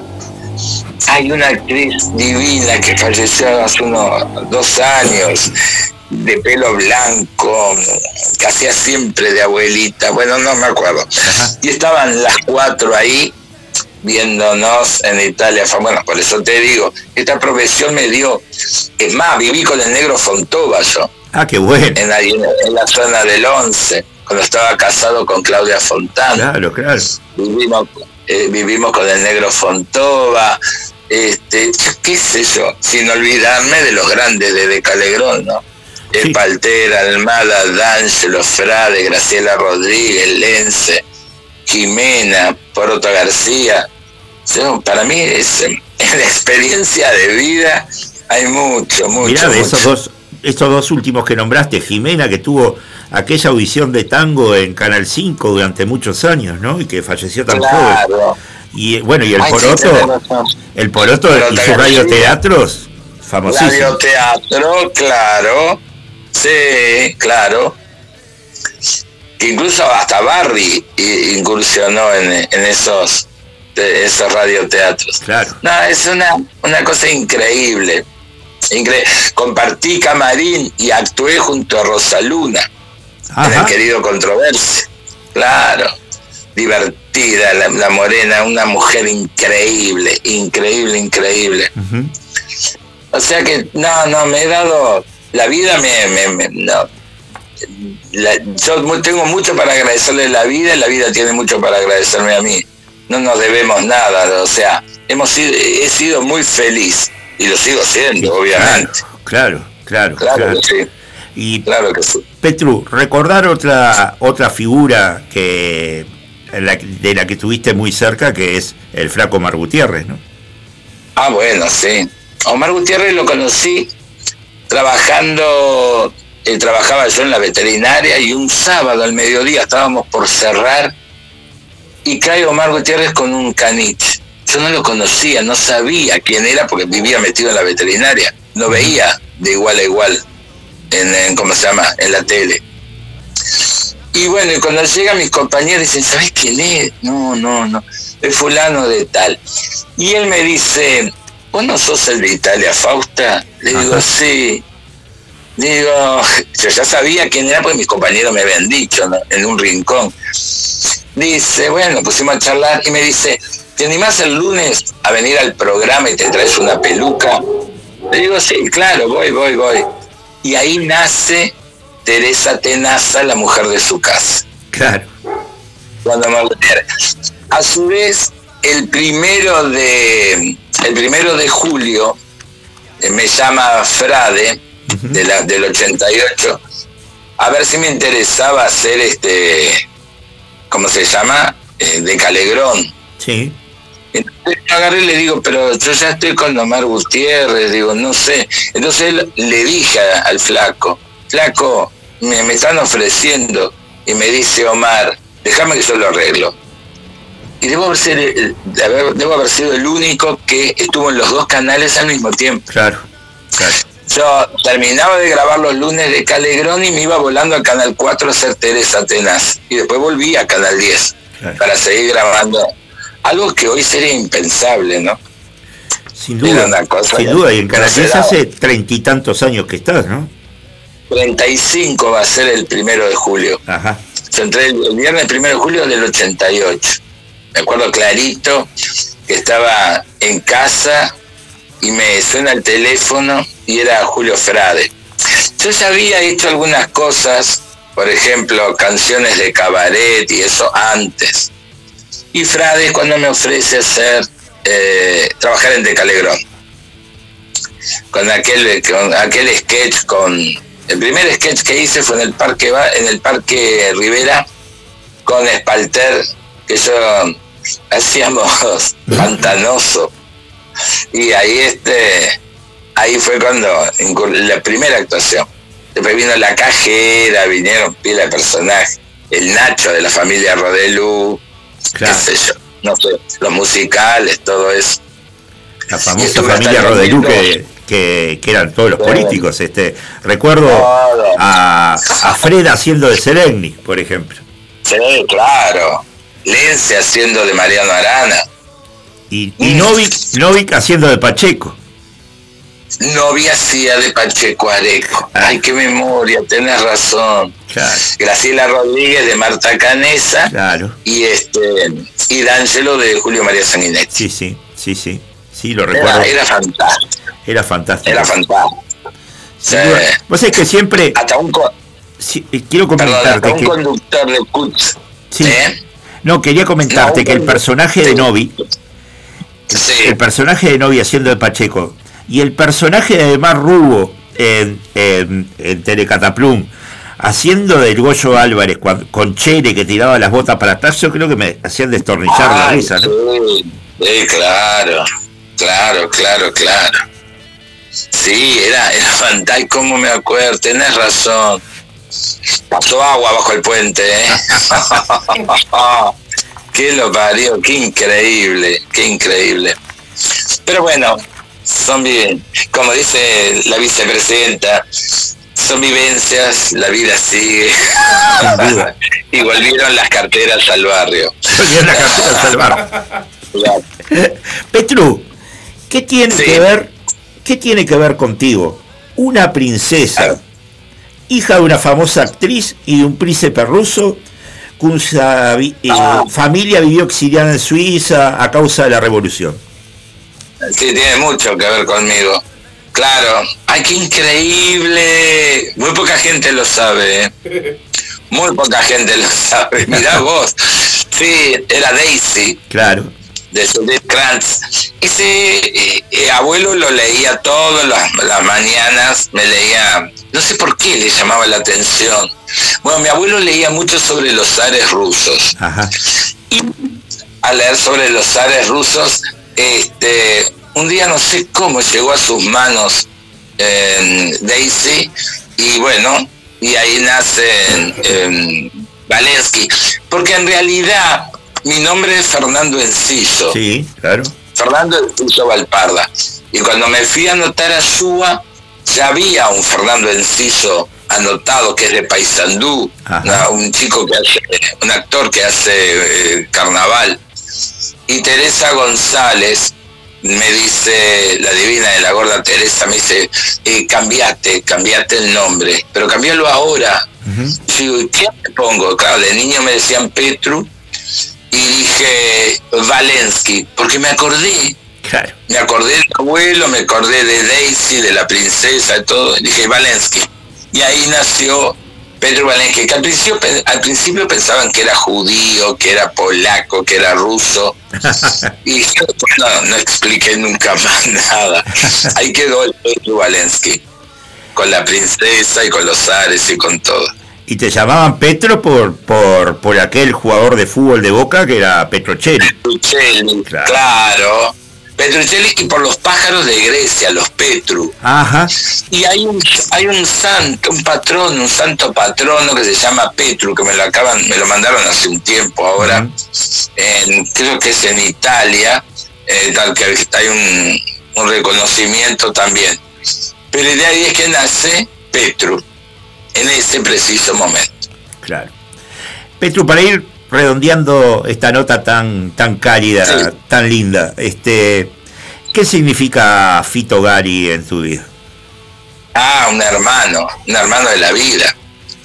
No te olvides que hace muchísimos años compartimos eh, fuera del país mucho tiempo, eh, secretos, eh, bueno, los camarines, seguimos, el dos por noche. Claro. Hemos hecho mucha cosa, mucho, mucho, y lo quiero mucho y sé que si él me llama estoy, y si yo lo llamo, él está. Las hermanas Coito, claro. Las Coito, que parece que vuelven ahora. Ah, qué bueno. Buena noticia. Sí, sí, sí, Estamos en eso. Así, que, tenemos, bueno. podemos decir que tenemos dos primicias para la conspiración de los porteros, que están por, quizás vuelvan, Claro. ojalá que sí, las hermanas Coito y Italia Fausta, nada menos. más. Italia Fausta, claro. Estamos en, estamos en eso. Estamos eh, barajando posibilidades porque yo ahora en, en diciembre me vuelvo a Estados Unidos Ajá. y entonces este, estamos viendo, estamos viendo a ver qué es lo que vamos a hacer. Está bien. Petru, primero que nada recordarles al público que pueden verlos a él y a Federico Longo y a Martín Angel- Angelioni en, en el Under Movie, este, Sí. en Requeridos. Este, Requerida. y- sí. y- Eso. Pero ahora, eh, hoy ya no hay entradas, Ajá. quedaban unas pocas para el primero, eh, no sé, hay varias fechas. Bueno, que se que apure. porque no me acuerdo. que se apuren y compren las entradas. Sí, sí, sí, sí. Si no pueden ir un día, a lo mejor pueden ir a- al siguiente. Pero este, sí, sí, lo disfruto muchísimo. Federico es un gran compañero, un gran artista y bueno, Martín un músico del carajo, así que también estoy en que atrevido con Fabián Silva, que Ajá. seguimos también, que nos va brutal, nos va muy, muy bien. Qué bueno, Así que bueno, qué bueno, qué bueno. agra- agradeciendo el trabajo. Y no puedo, no puedo cerrar esta nota sin decir, porque aparte acá tengo Sí. una foto con las hermanas de la perpetua indulgencia de, de hace unos años, Ay, sí. en la que Petru muestra sus Sí. piernas, que yo creo que son las piernas más envidiables, junto con las de Julia Moller de este país. Sí, ay, sí, es verdad. Anoche estaba en Mercedes haciendo el espectáculo y me decían lo mismo. Dice, ay, dice, ¿qué de- esas piernas, ¿cómo gustaría tener esas piernas? bueno, yo qué sé. A lo mejor con los años empiezo a usar pantalón ahora. pero, este, pero sí, siempre han sido reconocidas. ¿Pensaste que, vas a hacer cuando te jubiles? Sí, una vida sencilla, Ajá. mirando películas, estando en casa de amigos, qué sé yo. No lo sé. Por ahora ni siquiera pienso en la jubilación. No, por porque hay muchos que me dan esperanza, actores que al día de hoy de, ochenta y pico que me siguen dando esperanza. Supuesto. Así que me quedan unos añitos todavía para seguir disfrutando y seguir dando risa, que es lo que más me gusta. Nos quedan, Petru, yo tengo 61 somos y, y sigo haciendo radio, No. feliz y contento. Soy, yo soy mayor que vos. Ah, pero somos contemporáneos, está todo bien. Pero estamos ahí, estamos ahí, estamos ahí. Fuerte abrazo, Petru. Y muy buen fin de semana gigante, y gracias por la generosidad de haber estado en la conspiración de los porteros. Un beso a todos ustedes, un beso a la audiencia y los quiero mucho. Y gracias, gracias enorme. A ti. Nos vemos. Chau, Vamos a chau. la pausita musical.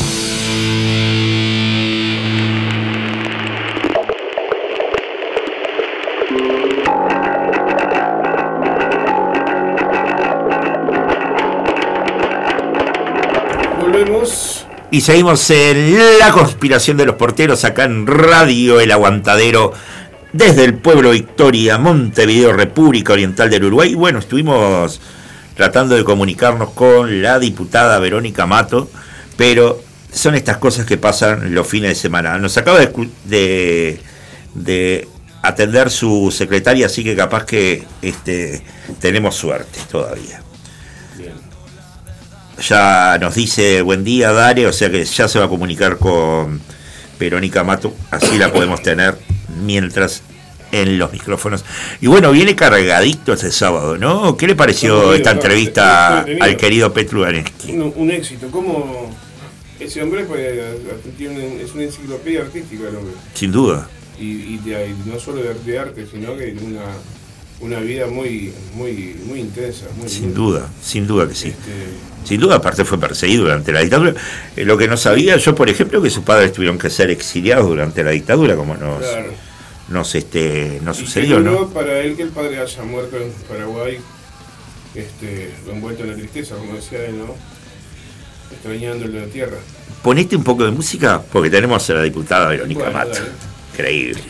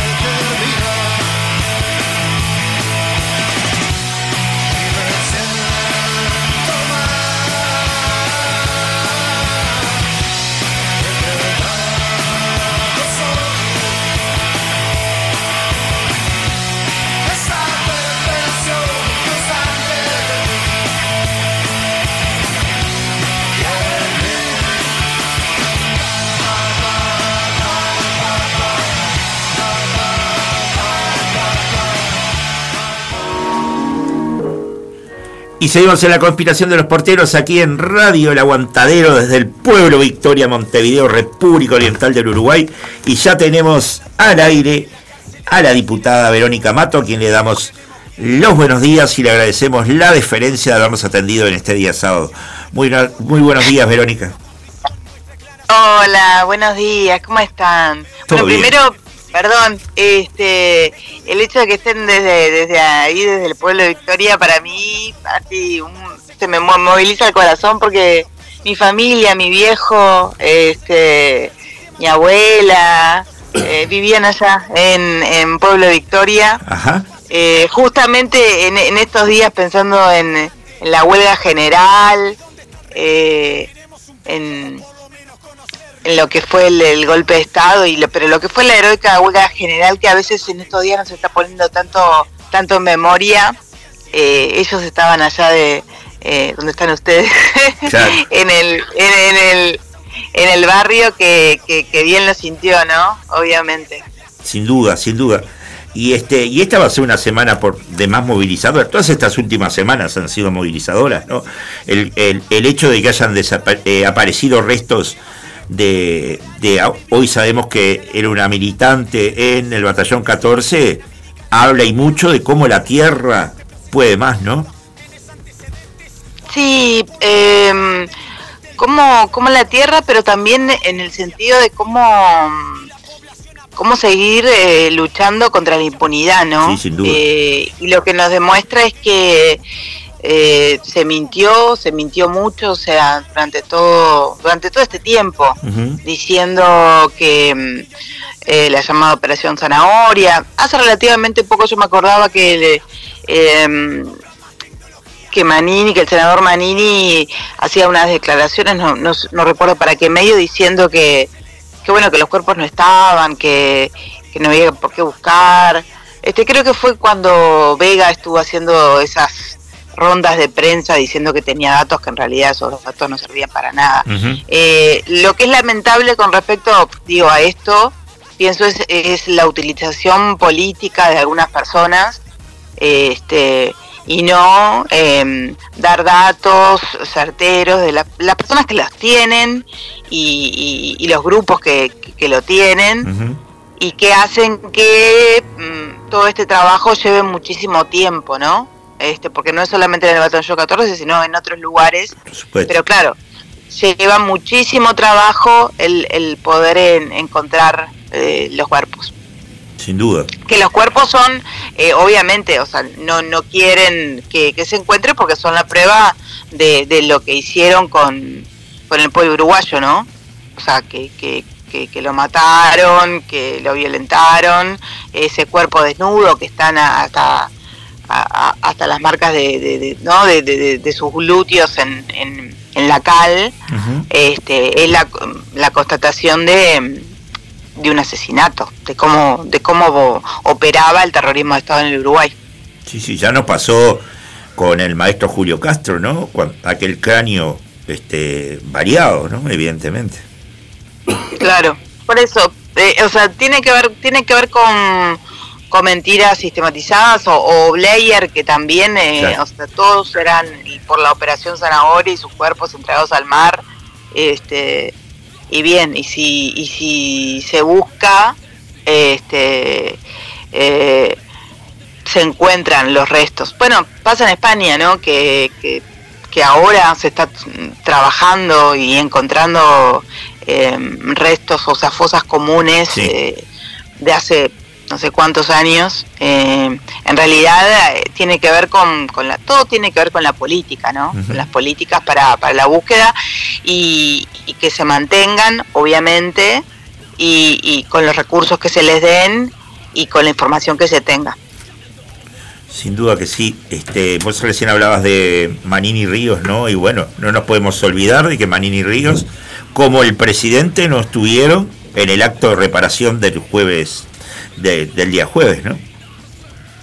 Sí, obviamente en esas actitudes este, mm, canallas, ¿no? En el caso de, Manini Río, porque también realizó declaraciones, como todo cabildo abierto, con respecto a que eh, organismos internacionales no nos tienen que decir al Uruguay, o sea, todas pavadas, vamos a decir la verdad, o sea, excusas tontas, o sea, eh, porque en realidad no se quieren hacer cargo ellos, este, en el caso específicamente además de la pienso de las muchachas de abril, nosotros cuando hicimos un homenaje en el Parlamento, una de, de, las intervenciones de, un legislador que de, de cabildo totalmente este, fuera de lugar, este, tergiversando la, la historia de, de, cómo fueron los hechos, o sea, no se llega a una condena internacional de la nada.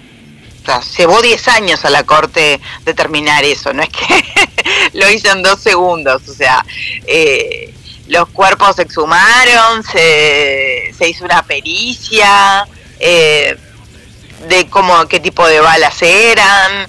En realidad, o sea, con respecto a las muchachas de Abril y bueno, y con respecto al caso Casino o de Luis Eduardo González, o sea, también este que, continúan desaparecidos, o sea, ha llevado muchísimo.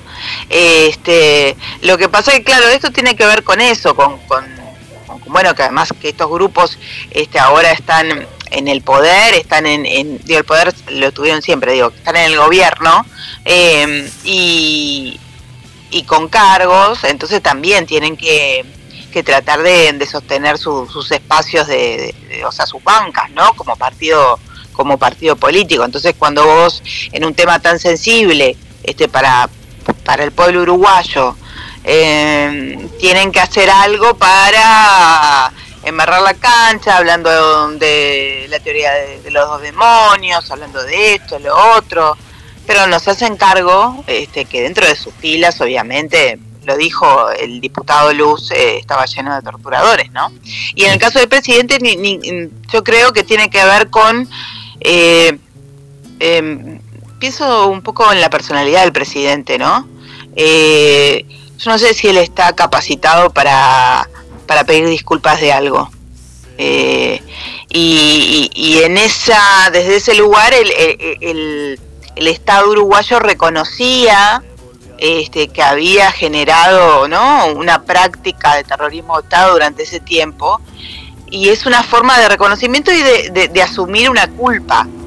Este, y pedirle de alguna forma disculpas a, todo el pueblo uruguayo, a las víctimas, a las familias con respecto a eso. Y, y su falta yo creo que obviamente que es un signo, o sea, desde el punto de vista político, es, mm, una acción, que una falta grave que no haya estado el presidente, pero creo que tiene que ver con eso también, con su, con su personalidad este, de, no asumir, este, decir, bueno, tengo que dar la cara en estas cosas, este, eh, creo que tiene que ver eh, con eso y, y, no fue bueno, no fue sano la, la falta de, de, la mayor autoridad del país este, en un acto de ese tipo. No, no, no, no le hace bien a, al Uruguay porque todo el mundo terminaba diciendo, ¿por qué no está el presidente?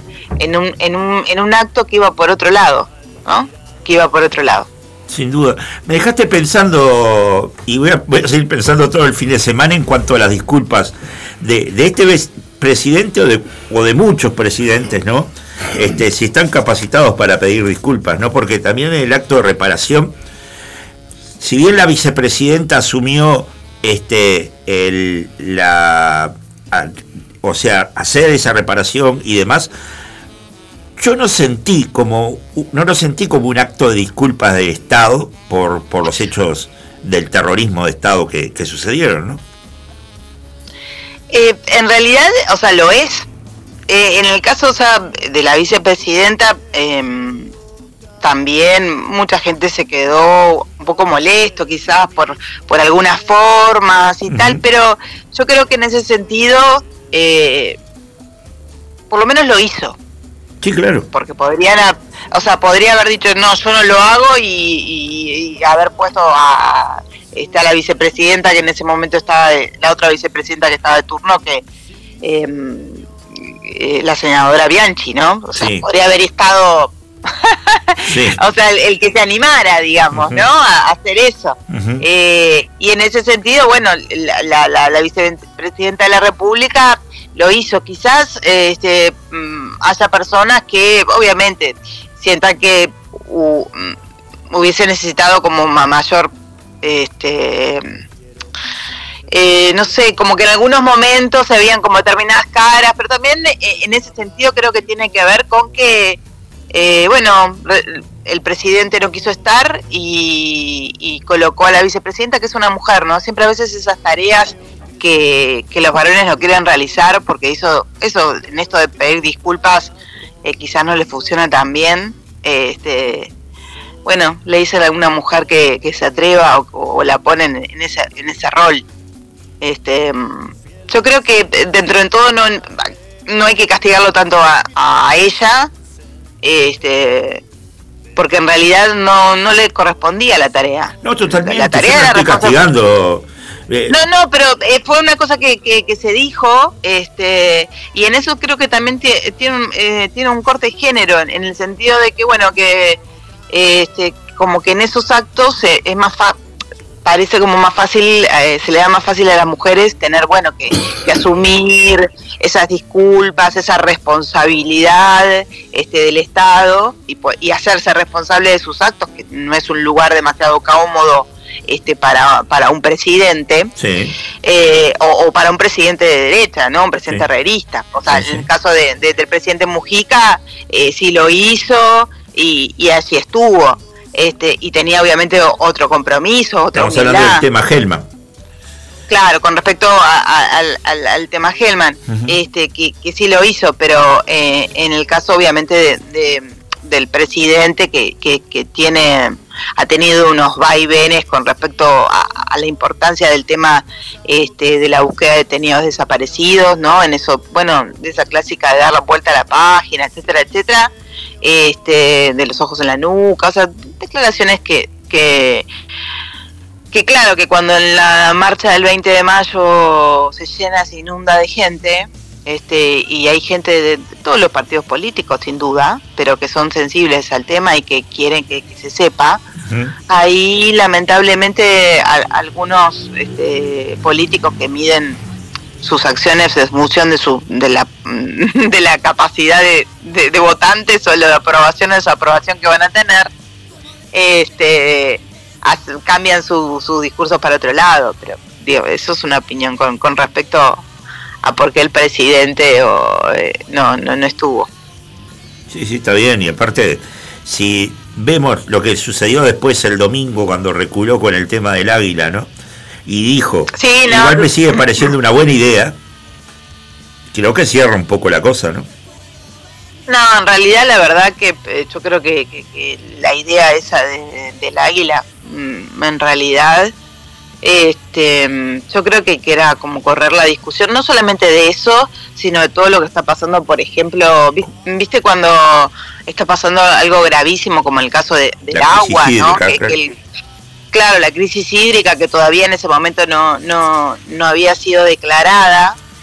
Y, bueno, capaz que vos tirás un tema que decís, bueno, tiro este tema, así lo veo yo, no, capaz que no es así, pero, pero la forma que tiene este gobierno y con, la agencia de, publicidad que la maneja muy bien, como maneja su comunicación, de querer este, desvirtuar un tema, ¿no? porque todavía estamos también con el caso Penades, este, donde donde el presidente y el, y el, y el ministro del Interior le dieron su apoyo este, explícito, ¿no? Eh, eh, también está ahí, ¿no? Que, ya nos hemos olvidado porque vienen otros problemas como este de, de, la, de la crisis hídrica que, justamente estaba estaba viendo eh, como, bueno, muchísimos trabajadores este, de, de una de una fábrica también quedaron sin trabajo, este, fueron al seguro de paro por, por este tema, porque claro, la, la calidad del agua también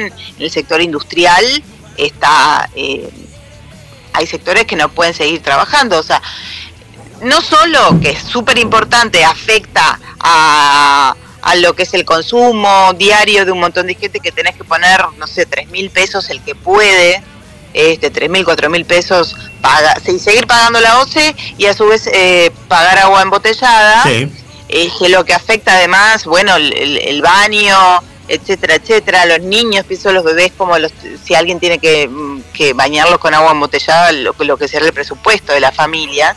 Este, no es solamente eso, todo lo, lo, que afecta, sino también eh, afecta el, trabajo. este, en un momento que vos recorres el país y la gente lo que te pide eh, es trabajo, es, es, es, acuciante el problema de, de, la necesidad de trabajo que hay que hay en el país, la pandemia, eh, los procesos este, de reconversión de las empresas que se generaron a partir de eso. Eh, hay lugares del país, por ejemplo, el, litoral, el litoral con, Argentina, que, el cambio, digamos, con, respecto a lo, que es el, con Argentina, el dólar, impactó enormemente. Sí se está sintiendo. Por ejemplo, Salto es uno de los departamentos que, tiene más este, desempleo. Sí. Y bueno, y eso afecta un montón. Eh, afecta a, que, por ejemplo, a que, que, la fuente de trabajo de la gente termine siendo, o sea, de, mucha gente que no tiene ni para comer y termina cayendo en redes de narcotráfico, ¿no? Pero como ven, como venta, microtráfico. Este, el, ayer en, la que estuvimos en Salto, en la, cárcel de Salto, el 80% de las mujeres que están eh, por primera vez, además primarias, es por temas de microtráfico. Entonces, Y, y hablas con las mujeres y te, y te dicen, yo si salgo de acá no tengo este no tengo trabajo, no sé, qué, ya no tenía. Y es eso, eh, termina siendo como una rosca enorme, porque cuando el Estado no está, eh, con políticas claras y fuertes, ya ha pasado en otros países, este, entra el narcotráfico.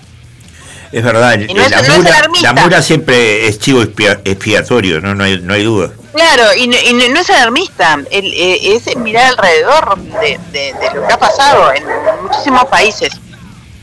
Y está pasando lamentablemente acá en Uruguay también. Sin duda, sin duda que sí. Este, sí, da, da para bastante eh, agua en ese costal hablando de agua justamente porque lo, vos decías recién y con, precisión de que se ve afectada la industria, pero sobre todo la micro y mediana industria, porque las grandes pasteras quieren el agua regalada, digo, y estas empresas que piensan instalarse en Paysandú de hidrógeno verde y todo lo demás, van a insumir mucha cantidad de agua que también va, va a estar a su disposición, ¿no? Sí, eso, eh, eso sin duda es, así. Este, uno, yo pensaba en todos los comercios, este, los pequeños comercios que, se vieron afectados por, incluso por decíamos por, por la pandemia, este, que, que la remaron como pudieron y ahora este, también ven afectado su trabajo. Pienso, por ejemplo, en las cafeterías, o sea, en rubros que uno a veces en las cafeterías, en las peluquerías, porque capaz que la gente no quiere ir porque, bueno, te queda todo el pelo chuzo, este, con, y tienen que poner, o sea, en vez del agua que estaban, que, estaban utilizando, el, agua de oso, tienen que poner agua embotellada. Entonces, eso todo termina siendo un costo mayor para, para un montón de de pequeñas eh, empresas que sin duda este, no tienen los, los, recursos como para eso eh, y se van perdiendo también puestos de trabajo. Y bueno, sí, eh, en esto de que, de que los oro son los que importan, este, las grandes empresas siempre este, la, la llevan como regalada en esto también y, y las empresas internacionales, extranjeras, este, ¿no? Con como esa maldición de Malinche, ¿no? En el, comercio o en la instalación de, puestos de trabajo. Y le seguimos abriendo las puertas por temor a lo ignorado.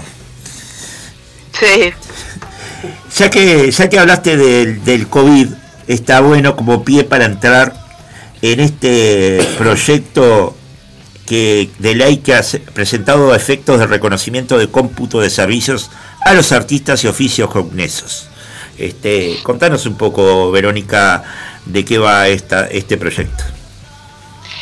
Mira, en, cuando se hizo el, decreto 93 20 del 13 de marzo, eh, de, la emergencia de, la crisis sanitaria con respecto al COVID, uno de, los artículos este, declara la, eh, la imposibilidad de realizar espectáculos públicos directamente. en cualquier, de cualquier forma, cualquier espacio público, espacio privado, ¿no? Obviamente. Y, y eso, digo, obvio, estábamos en, un, en una situación este, alarmante de COVID, que uno, la gente no quería ni salir a la calle a caminar porque parecía que el COVID podía estar en, en el piso. Tenemos que acordarnos de, de la paranoia que, que, vivimos en ese momento, Sí. este, que, que tiene su sustento, ¿no? Porque venía de algún lugar, pero bueno, se tomó esa medida que, que, que obviamente es entendible, pero esa medida lo que originó es que eh, todas las personas que vivían eh, de justamente de esos rubros y en este sentido el sector eh, cultural y artístico vive de eso, de los espectáculos públicos, este, se vieran incapacitadas a poder trabajar. Y, y la ley del estatuto del, del artista, por eso, de los cómputos y tal y tal, este, vos tenés que llegar a, a un dete- una determinada cantidad de días este, de trabajo, por, por, por, por el, el- el- la forma de trabajo artístico, ¿no? Eh, para poder computar eh, este, lo- los días para que se, se establezcan y, y sirvan para, para la jubilación o para la prestación de seguridad social. Sí, ¿no? sí. Básicamente eso. Eh, entonces, eh, el sector cultural y artístico, que es un sector eh, que ya de por sí es un sector precarizado, intermitente, eh, zafral, o sea, es un sector que, que, que era frágil, eh, que es frágil, este, la pandemia lo vino a desnudar, ¿no? Todas sus fragilidades, o sea, no los artistas, o sea, muy poquitos y por otro lado quizás pudieron conseguir un, un seguro de paro, pero la, en la ley del estatuto del artista no está previsto eh, el seguro de paro. Entonces, eh, muchísima gente de un día para el otro se quedó sin trabajo. Sí, Claro. y llanamente, de, de todos los rubros, o sea, eh, de todos los sectores, gente que, que laburaba y laburaba bárbaro. Este, pienso, o sea, te doy un ejemplo, eh, los iluminadores, los escenógrafos, eh, o sea, un montón de gente, que, los bailarines, los cantantes, eh, actores, eh, o sea, rubros bien diferentes.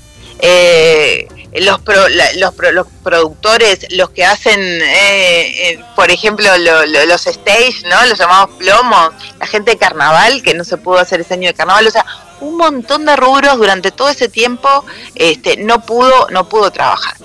Este, que se le dieron subsidios o sea, a los que pudieron y los que llegaron a, a tenerlos, este, algunos muy magros por parte Claro. de- del Ministerio de, de Trabajo y Seguridad Social, y le- las propias gremiales se pusieron al hombro, digamos, sostener este, y dar apoyo a, los artistas, pero eh, en esto de, esta ley, eh, que, digo, que tiene determinadas características, no van a estar durante todo ese tiempo, o sea, los artistas impo- es es imposible que lleguen a eh, computar ese tiempo. O sea, que son dos años del punto de vista de lo que es la seguridad social y los aportes jubilatorios y los años jubilatorios, los años de servicio, que es como que si vos tuvieras cero, ¿no? Claro. cero.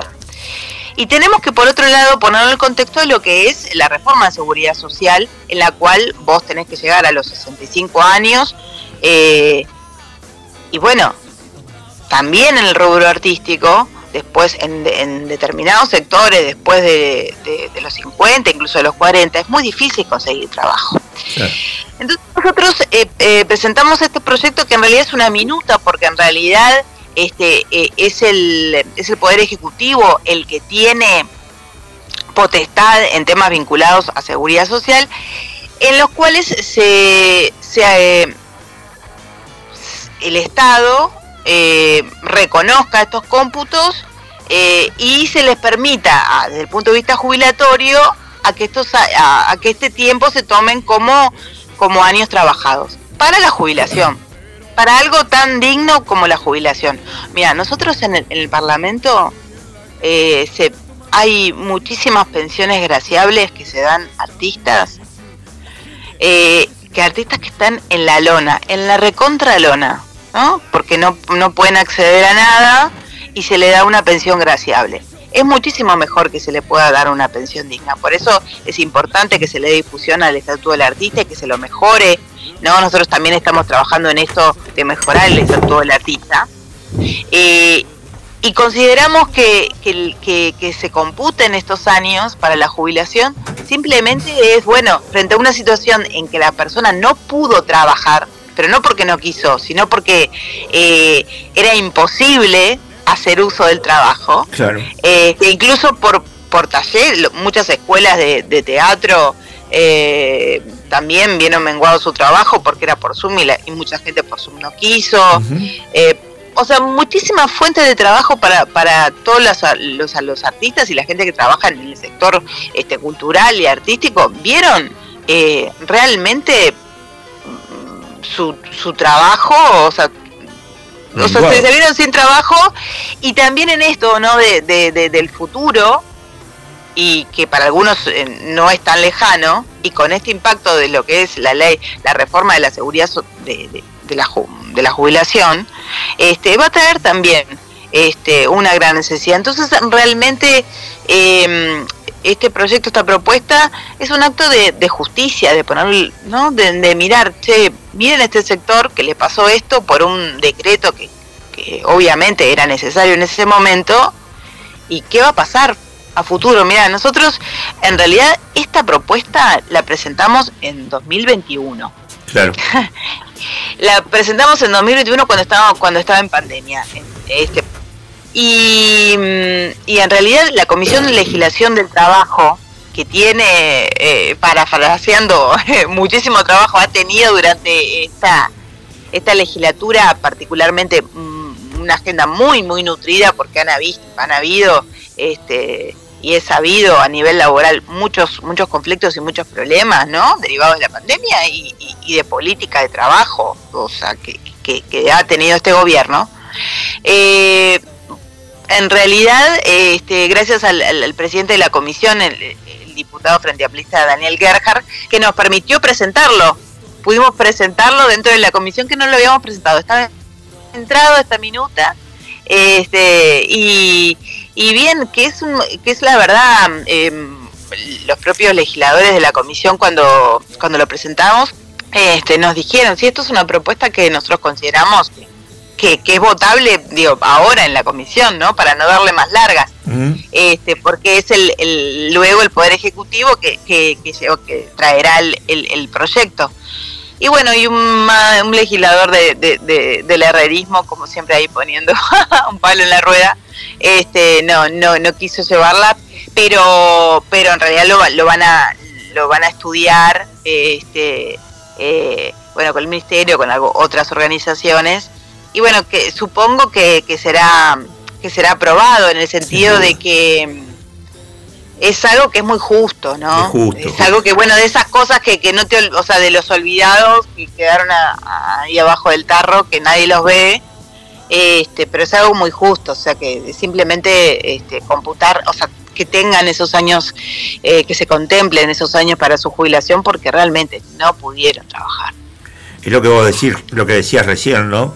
Esos olvidados, esos que quedaron abajo del tarro, así como también lo fueron los, los vendedores ambulantes, ¿no? Que, y, Sí, hay un montón, hay un montón, hay un montón este, de, de- otros trabajadores eh, eh, que, que están en estas mismas condiciones. No, no digo que, que los artistas, eh, el sector cultural y, el- y artístico sea el único. no, no, Eh, lo que pasa que, que en este sentido vos tenés un- una ley, o sea, ya existe una ley este, que de alguna forma los ampara y es muy sencillo, es muy sencillo este, poder este, tomar esta decisión, no es como una cuestión complicada y tampoco desde el punto de vista de, de la cantidad de personas que, que se jubilan, este, son tantas, o sea, no, no estamos hablando de tantas personas, de un universo tan enorme. Sin Eh, duda, sin duda, ¿no? Pero aparte, eh, aparte vos tenés metí en la cosa, vos sabés lo que es el, el mundo cultural, porque vos sos egresada de la ADMAD, has actuado, has tenido obras como eh, Yo cual del Mira, que, que ha recorrido muchos países, ¿no? Y después te la jugaste haciendo una obra nada más y nada menos que de, eh, Clara- de Blanca Luz Brun, ¿no? No es poca cosa. Eh, sí, eh, eh, mira, en realidad eh, también actúo ahora. Sí, no lo sé. Actúo. Sí, sí, sí, sí, mira, estamos en, en, eh, justo hoy los sábados tenemos tenemos función este con una con una obra de, de Alberto Paredes en el Teatro La Candela con dirección de, de Mari Varela Ajá. y que, que el año pasado tuvimos la primera temporada y este año retomamos, estamos en las últimas funciones y ahí, o sea, por eso yo sigo poniendo el cuerpo en ese sentido de, de que, de, que sé lo que es el, el, trabajo artístico y el trabajo de teatro independiente, que, lejos de lo que a veces la gente piensa, de que, uy, no, nosotros tenemos que ir temprano también para armar la escenografía, ¿no? Los actores. Este, armamos la escenografía, nos maquillamos, este, hacemos la función y después termina la función eh, y desarmamos la escenografía. Eh, y, la guardamos donde tiene que estar. O sea, hacemos de todo, como siempre, en el teatro independiente, que, este, que sin duda es, es a pulmón. No, no, y quería, yo quería como una nota de color nombrar esto de Blanca Luz Brun, ¿no? Que, porque es un personaje bastante controversial, ¿no? Esa, esa mujer que fue comunista y después en sus días finales en Chile fue hasta amiga de Pinochet. Sí, sí, sí, sí, nosotros hicimos ese em, ese proyecto que, que, que fue la verdad muy lindo proyecto, una muy linda experiencia, eh, porque digo, yo soy dramaturga y, y, para esa para esa obra eh, para la construcción de ese texto, eh, yo viajé a la isla Robinson Crusoe. Ahí, allí fue donde, donde la escribí y tuve de primera mano relatos de, la gente de allí. Este, y además, obviamente, hice un estudio muy profundo de, determinados temas. Y, la obra, eh, que justo en estos días alguien, dos personas me pidieron el texto. Sí, o sea, por distintos motivos. Eh, por distintos motivos justo me, me, pidieron el texto. Eh, y sí, fue un, fue un proyecto muy lindo y es un personaje muy interesante, la verdad. Es bien, bien siglo XX, ¿no? Como eso de, eh, de los devenires del siglo XX. Sí, lo hiciste con nada más y nada menos que con Adriana Rey, que también ha hecho de Frida, ¿no? Sí, Adriana Dorrey es una actriz exquisita, la verdad que sí tuve, tuve ese lujo de poder este, trabajar con ella y además eh, yo le, propuse eh, mm, trabajar en la obra antes de, haberla escrito, entonces cuando la escribí de alguna forma estaba pensando como, como en ella, ¿no? En, Adriana, la verdad que fue este, muy, una muy linda experiencia. Verónica, queremos agradecerte que hayas estado una vez más en los micrófonos de la conspiración de los porteros aquí en Radio El Aguantadero. Y bueno, no van a faltar ocasiones para volvernos a cruzar este año.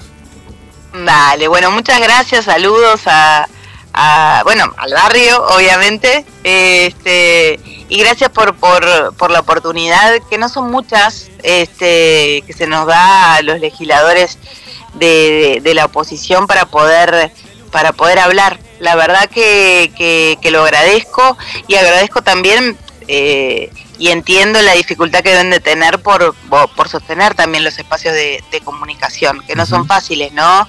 este, sacar un, tener un espacio de comunicación no hegemónico es como también una lucha que debe ser eh, este, diaria para poder sostenerlo. Así que, que mi corazón está con ustedes también, mi apoyo y, y gracias. A ti, muy buen fin de semana. Igualmente. Y bueno, pasó la diputada Verónica Mato por los micrófonos del aguantadero y nos vamos a una pausita corta para entrar al próximo entrevista.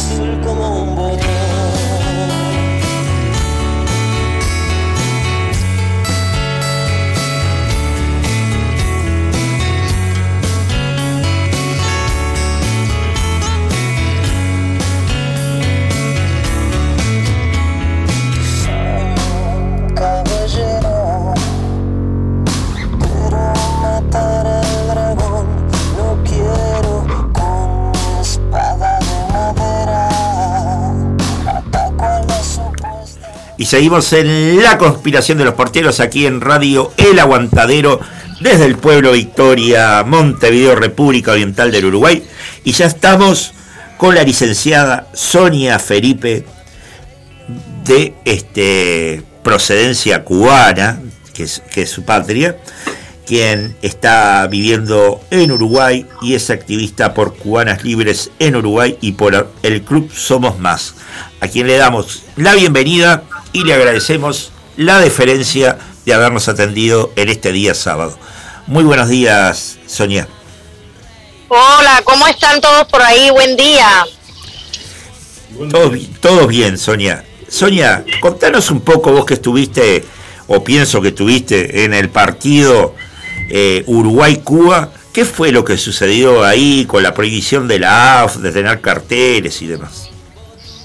Ay, eso estuvo ahí fuerte, la verdad. Mira, te cuento un poco. Estuvimos muchos días, durante casi un mes, preparando todo lo que íbamos a hacer, porque esas pancartas que fueron de tela, tres metros tenía cada una.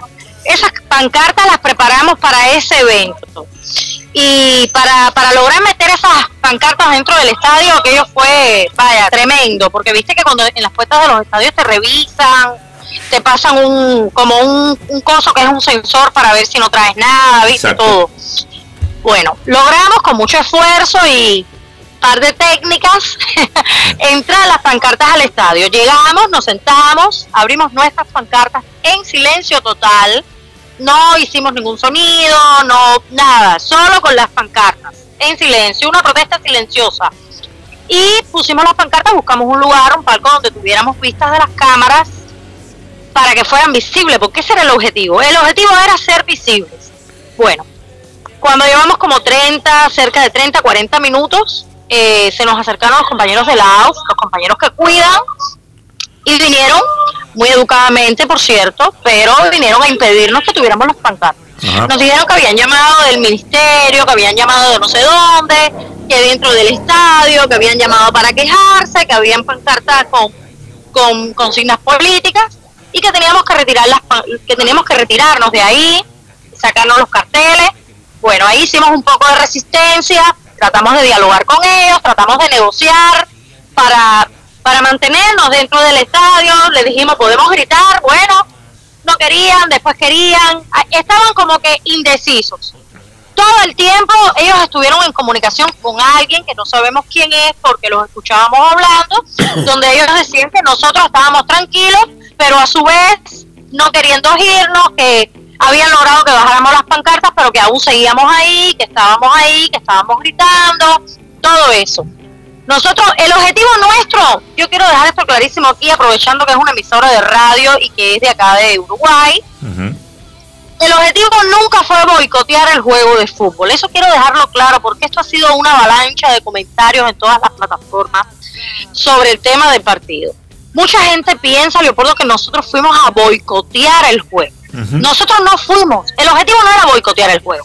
El objetivo era ser visibles que los que estaban allí, los cómplices de la dictadura, que estaban dentro, o sea, de la dictadura cubana, Castro Canel, que estaban dentro del estadio, ser visibles para ellos. Ese era el objetivo y el objetivo se cumplió, obviamente. Pues Se cumplió porque esas pancartas han recorrido el mundo. Sí, sí. Estamos por todos lados, en todas las plataformas. Ese era el objetivo. Y el objetivo se cumplió, gracias a Dios. Lo logramos. Vos sabés que me llama poderosamente eh, la atención, Sonia, no por lo que vos estás diciendo, porque yo lo vi, lo presencié, y por eso me pareció muy importante de que estuvieran, estuvieras hoy en, nuestros micrófonos, digo, porque son micrófonos que no se le cierran a nadie, a nadie, y somos un programa totalmente independiente, o sea que no llevamos banderas. eh, de que nos llamó la atención de que en un país democrático, de que presume por la libertad, en donde en el estadio centenario cientos de veces hemos visto, y en nuestras can- distintas canchas, distintos estadios, hemos visto a jugadores incluso apoyando a, a los este, familiares de detenidos desaparecidos, eh, a proclamas en contra de la dictadura, que, que mantuvimos durante, eh, durante 13 años acá en el Uruguay, de la cual este año se cumplen 50 años, digo, de que hayan querido este, avasallar el derecho de la libertad de poder expresarse en paz y en, y en silencio, ¿no? Así mismo es, Leopoldo. A nosotros también nos llamó poderosamente la atención eso, porque nosotros mismos buscamos información y nos documentamos. De hecho, estamos clarísimos que ahora una vez que empiece todo este tema de los procesos eleccionarios y empiecen las campañas políticas acá en el Uruguay, hasta en los estadios, en las pantallas, se ve propaganda política. Nosotros estamos clarísimos de eso. Y por eso fue que los animamos a llevar esas pancartas y obviamente hacer una protesta en silencio, porque no queríamos boicotear el juego. La protesta era en silencio, no era gritar, no era llevar eh, algún aparato que fuera sonoro, eso no, ese no era el objetivo. Y entonces a nosotros nos llamó la atención cuando vinieron estos, estos señores a, a interrumpir lo que estábamos haciendo. Ojo, vinieron en buena manera, pero firmes en su decisión firmes. Incluso hubo un momento en que nos amenazaron. Si ustedes se resisten, llamamos a la policía. Ajá. Sí, quiero dejar eso clarísimo acá. Ellos con mucha educación, pero firmes en su decisión. Firmes a cumplir su cometido, que era que no se visualizaran los carteles, que era que los carteles no fueran visibles. Ese era su cometido. Y bueno, no lo lograron porque los carteles fueron visibles y aún estando ellos allí, dos veces más los logramos levantar, después de que ellos estaban allí. Aún en su presencia lo hicimos. Nosotros estamos seguros de que acá hay propaganda política muchas veces en los estadios. Estamos convencidos de eso. Y esa fue la razón que nos hizo ir hasta allí y poner esos carteles allí. Pero Ahora, no solo eso, Sonia, que- escucha, escúchame esto. Eh, a mí siempre me ha llamado la atención porque no sigo sin poder comprenderlo de que en varios cuadros argentinos como en varios cuadros uruguayos en las banderas de, de sus representados aparezca la imagen del Che Guevara. Eso te iba a decir justamente. Mira, no hace mucho, hará unos meses fui a un partido de defensor. Ajá. Fui en el Francini, fui, porque yo a mí me gusta el fútbol, Claro. me encanta el fútbol, lo disfruto.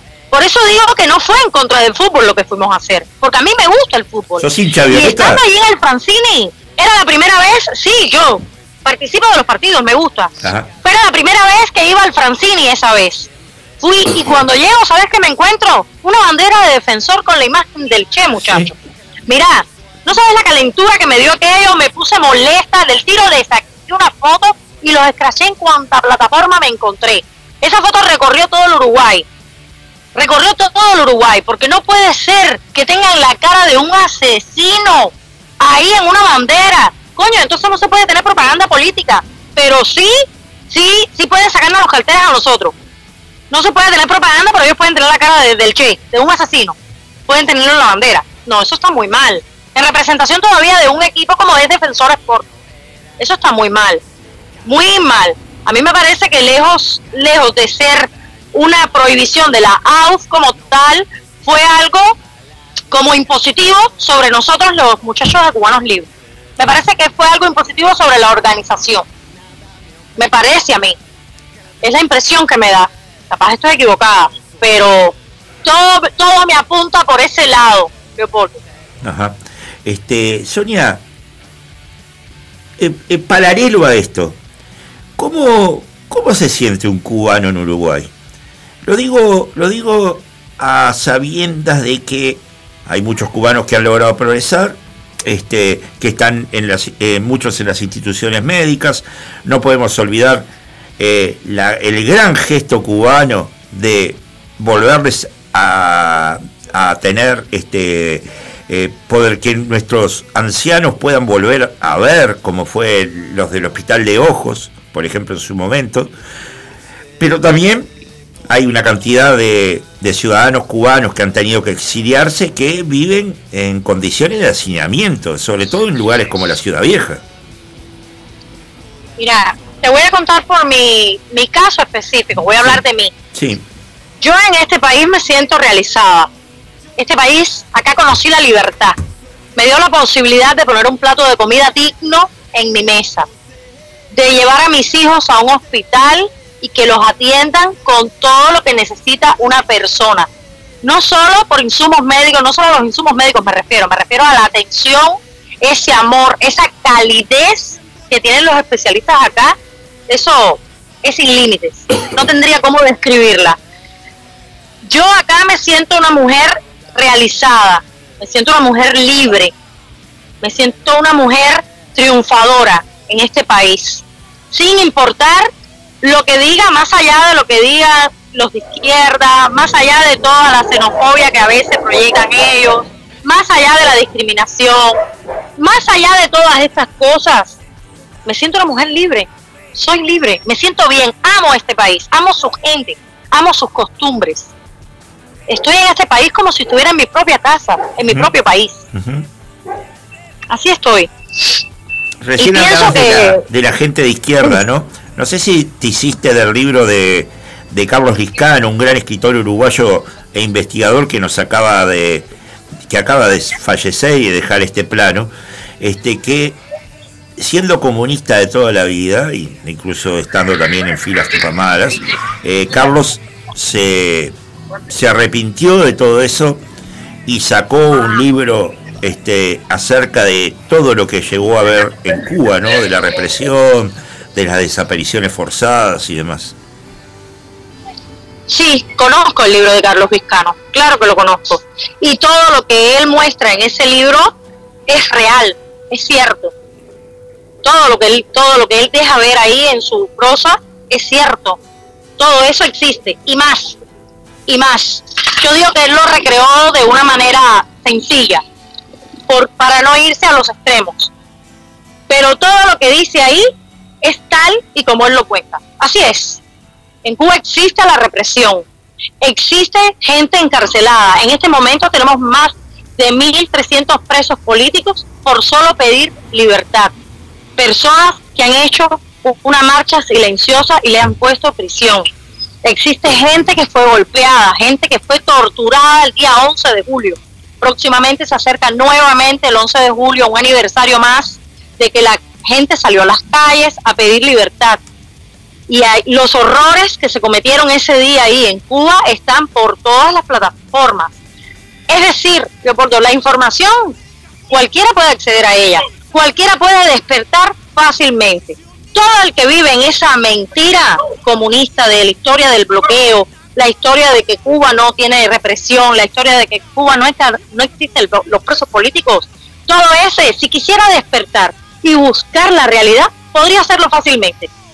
Con solo poner 11 de julio, sucesos en Cuba, en cualquier buscador de cualquier plataforma, podría acceder a la información.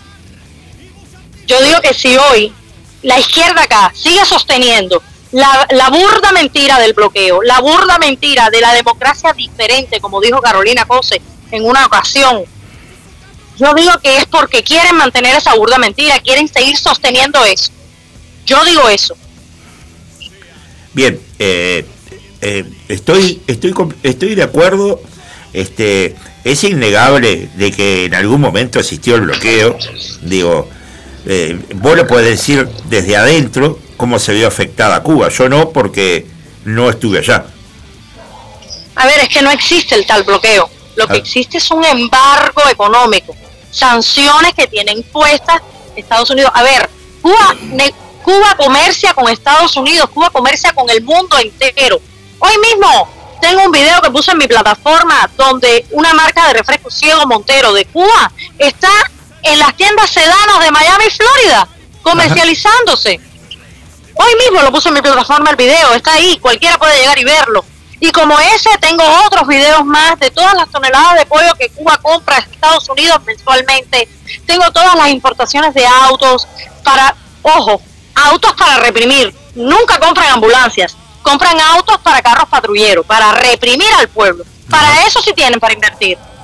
Todas esas cosas las tengo, tengo evidencias de todo. Sería muy rico que la gente pudiera entrar, pudiera ver, pudiera nutrirse de la información para que después no anden por ahí dando ma- malas malas experiencias, malas, hablando cosas que no son Claro, en realidad. claro. Claro, sí, igual en muchas calles de Cuba se siguen viendo aquellos coches viejos, ¿no? Sí, Cuba, indiscutiblemente Cuba tiene un atraso milenario. Cu- Cuba está, Cuba está no sé cuántos años luz de desarrollo. Es la realidad. Cuba es una isla detenida en el tiempo. Desgraciadamente es una isla mal gobernada, donde sus recursos, una isla tan rica que en un momento fue una de las islas más prósperas, en este momento está detenida en el tiempo, sumida totalmente en la miseria y su pueblo en la desesperación, capaces de cruzar fronteras, capaces de lanzarse al mar sin importar perder la vida con tal de salir huyendo de ahí, porque es, es imposible vivir ahí ya, es imposible. Claro, claro. Sí, el otro día hablaba con un con un coterráneo tuyo, este, eh, recordaba el, el caso Elian, este, y siempre me llamó la atención de que cuando volvió a Cuba se hizo procastrista. Sí, este niño, yo la verdad, mira, esto es un programa de radio, no me gustaría ni emitir mi criterio porque créeme que sería hasta grosera a la hora de decirlo. Este niño, créame que no hace poco fue su cumpleaños, ¿sabes? Y en un Twitter tuve la posibilidad de escribirle debajo, tu madre se debe estar revolcando en el fondo del mar por todo lo que haces cada día. Este niño se volvió pro-castrista, eh, pro-comunista. Este tipo, este niño, eh, yo digo, mira, muy dentro de él pienso que no puede estar bien de la cabeza, porque solamente de pensar que su madre perdió la vida por intentar darle la libertad y que él ha retrocedido, o sea, le ha dado para atrás a todo eso que hizo su madre, tirando a su madre al desprestigio total, me parece que es de alguien que no puede estar en sus cabales. Es alguien que no puede estar muy bien, me parece. O después O le gusta mucho el podría poder. resumir, por eso, podría resumir, a eso iba, podría resumir de que es un vividor Ah, es la otra. Bien será un vividor entonces. Una de las dos. O es un cínico o es un vividor. Vamos por ahí. Sonia, quiero agradecerte mucho que hayas estado hoy en los micrófonos de la conspiración de los porteros y sin duda en el correr del año este, nos vamos a volver a cruzar. Eh, te voy a pedir por favor, ya que tenés mi WhatsApp a partir de ahora, este, como, como hacen otros otros compatriotas tuyos, me, me envíes material que será bien recibido. Será enviado. Puedes confiar en eso, Leopoldo. Yo feliz de estar acá, de haber tenido la posibilidad de participar de tus micrófonos, de haber llevado mi voz al pueblo de Uruguay y todos donde quiera que se escuche, y de, de un minuto, aunque sea un pequeño tiempo, Claro. para llevar la verdad a los que aún no la conocen. Claro, claro, sin duda. Agradecidísima, agradecidísima. Te mando un fuerte abrazo, este, y bueno, nos, nos vamos a seguir cruzando en este camino. Muy buen fin de semana. Gracias, patria y vida. Gracias. Y nos vamos a la pausa.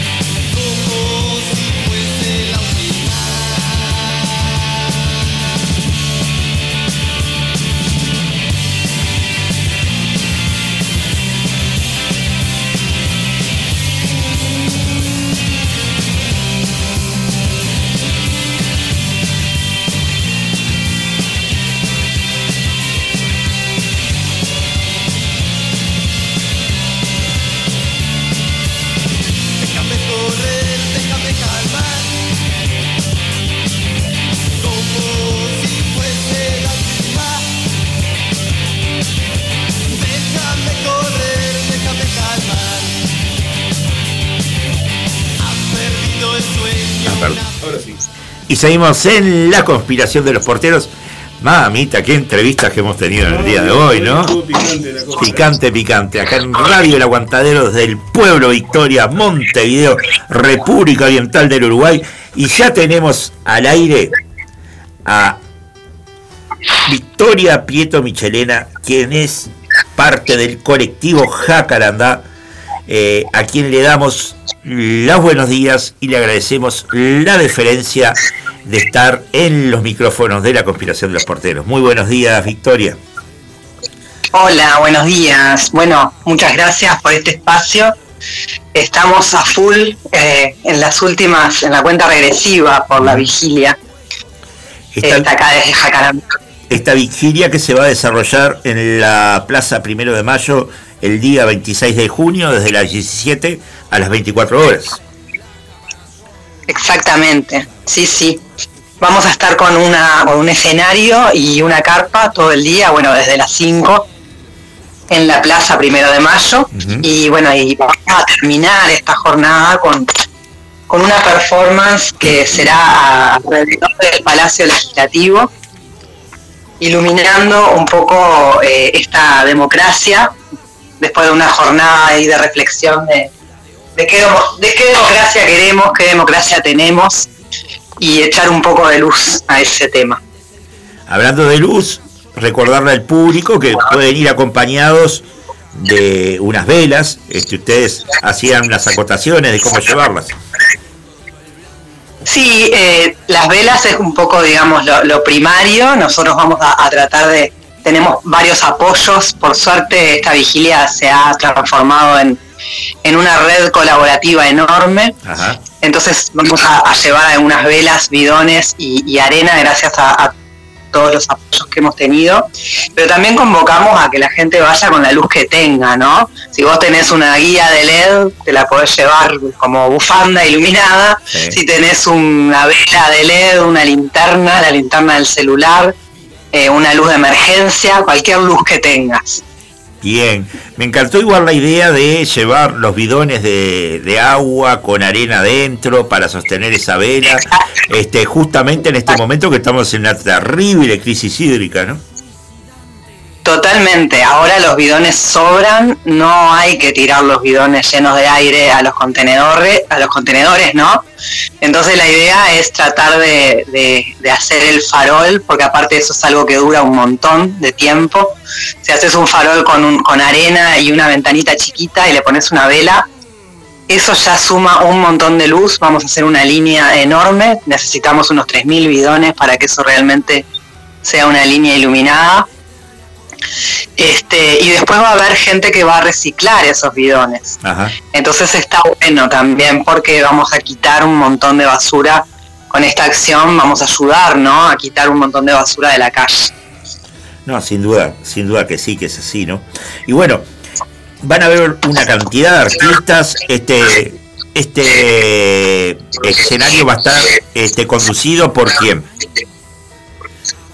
Mira, vamos a, a- a tener, como vos decís, una cantidad de artistas y vamos a tener cuatro comunicadoras eh, que son Liliana da Silva, Solange, María Rosa Oña y Laura Falero. Entonces ellas van a estar conduciendo durante toda la jornada, desde las 17 hasta las 0, y, y, bueno, y hablando un poco entre artista y artista. Hay una enorme cantidad de artistas, este, ahora estoy buscando la grilla para no olvidarme o equivocarme, pero tenemos artistas para las infancias, eh, con, con bastantes... eh, con, eh, bastante variado, porque esto es intergeneracional, ¿no? Entonces tenemos desde los fo- fogones por la memoria, Rodrigo Vignolo, que es con lo que arrancamos, que tiene que ver con las infancias, ¿no? Pero después nos vamos por el lado de la poesía, música, cantautores, bandas, bueno, de todo tipo de estilos. Y después nos vamos más para el lado de- del hip hop, el rap, bueno, candombe, bueno, vamos por todos lados. Es por, también por una cuestión de que todos estos artistas están allí en el escenario apoyando la vigilia. Esto se viene armando con mucho tiempo. Todos están de forma solidaria y a beneficio de este fin común, ¿no?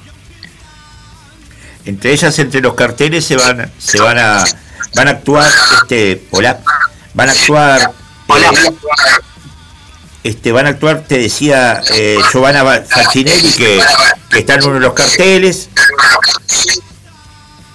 Totalmente, sí, sí, si querés te, les digo la grilla. Tenemos dale. Mónica Pulieri, Mónica Pulieri Campos y Daniel Parada, poesía. Marcela Arteaga, poesía. Después ya nos vamos a, a- a cantautores, ¿no? David Chorne, Andrés Stagnaro, Rubén Olivera.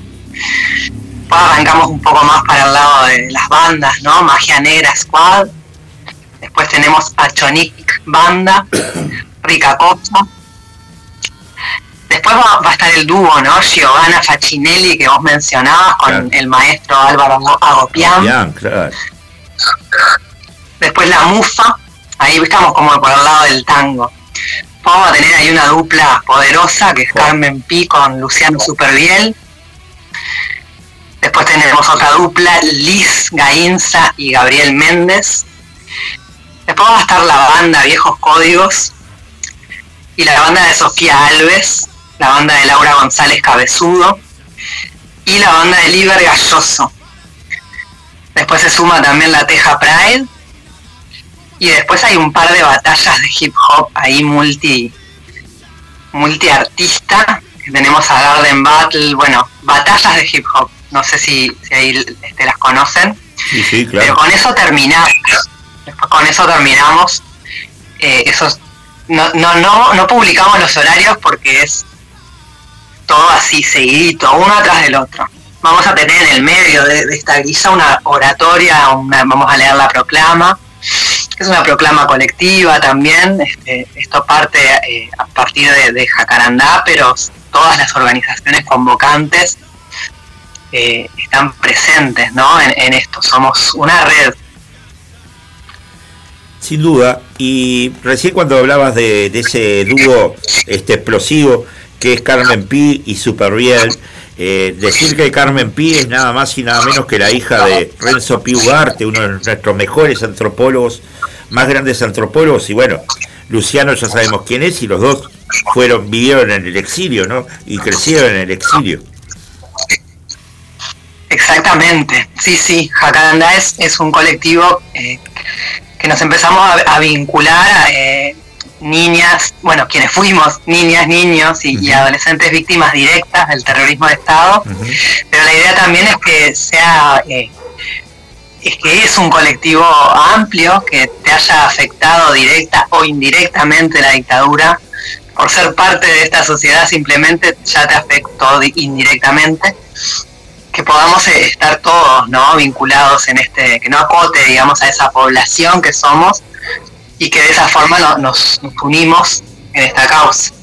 También los colectivos los colectivos las instituciones y las organizaciones que apoyan son muy importantes en, en esta en esta movida no Ajá.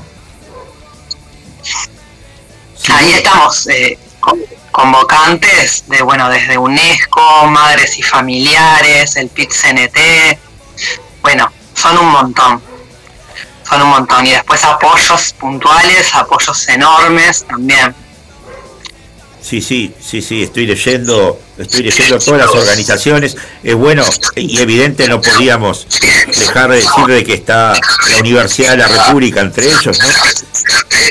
Sí, totalmente. Este, entonces eso, es, es una red colaborativa que se fue formando rápidamente para no ser tan, o sea, este es un año muy especial, estamos cumpliendo 50 años del golpe de Estado y, y es importante que nos paremos, ¿no? Como sociedad civil, como, como personas or- organizadas. Y el fin de, de, de- de Jacarandá también es trabajar por el medio a través de la cultura, de las artes, que eso es como el, el medio que, que encontramos eh, en común entre todas estas personas que, no- que nos juntamos, artistas y, y personas, para poder trabajar desde ese lugar, ¿no?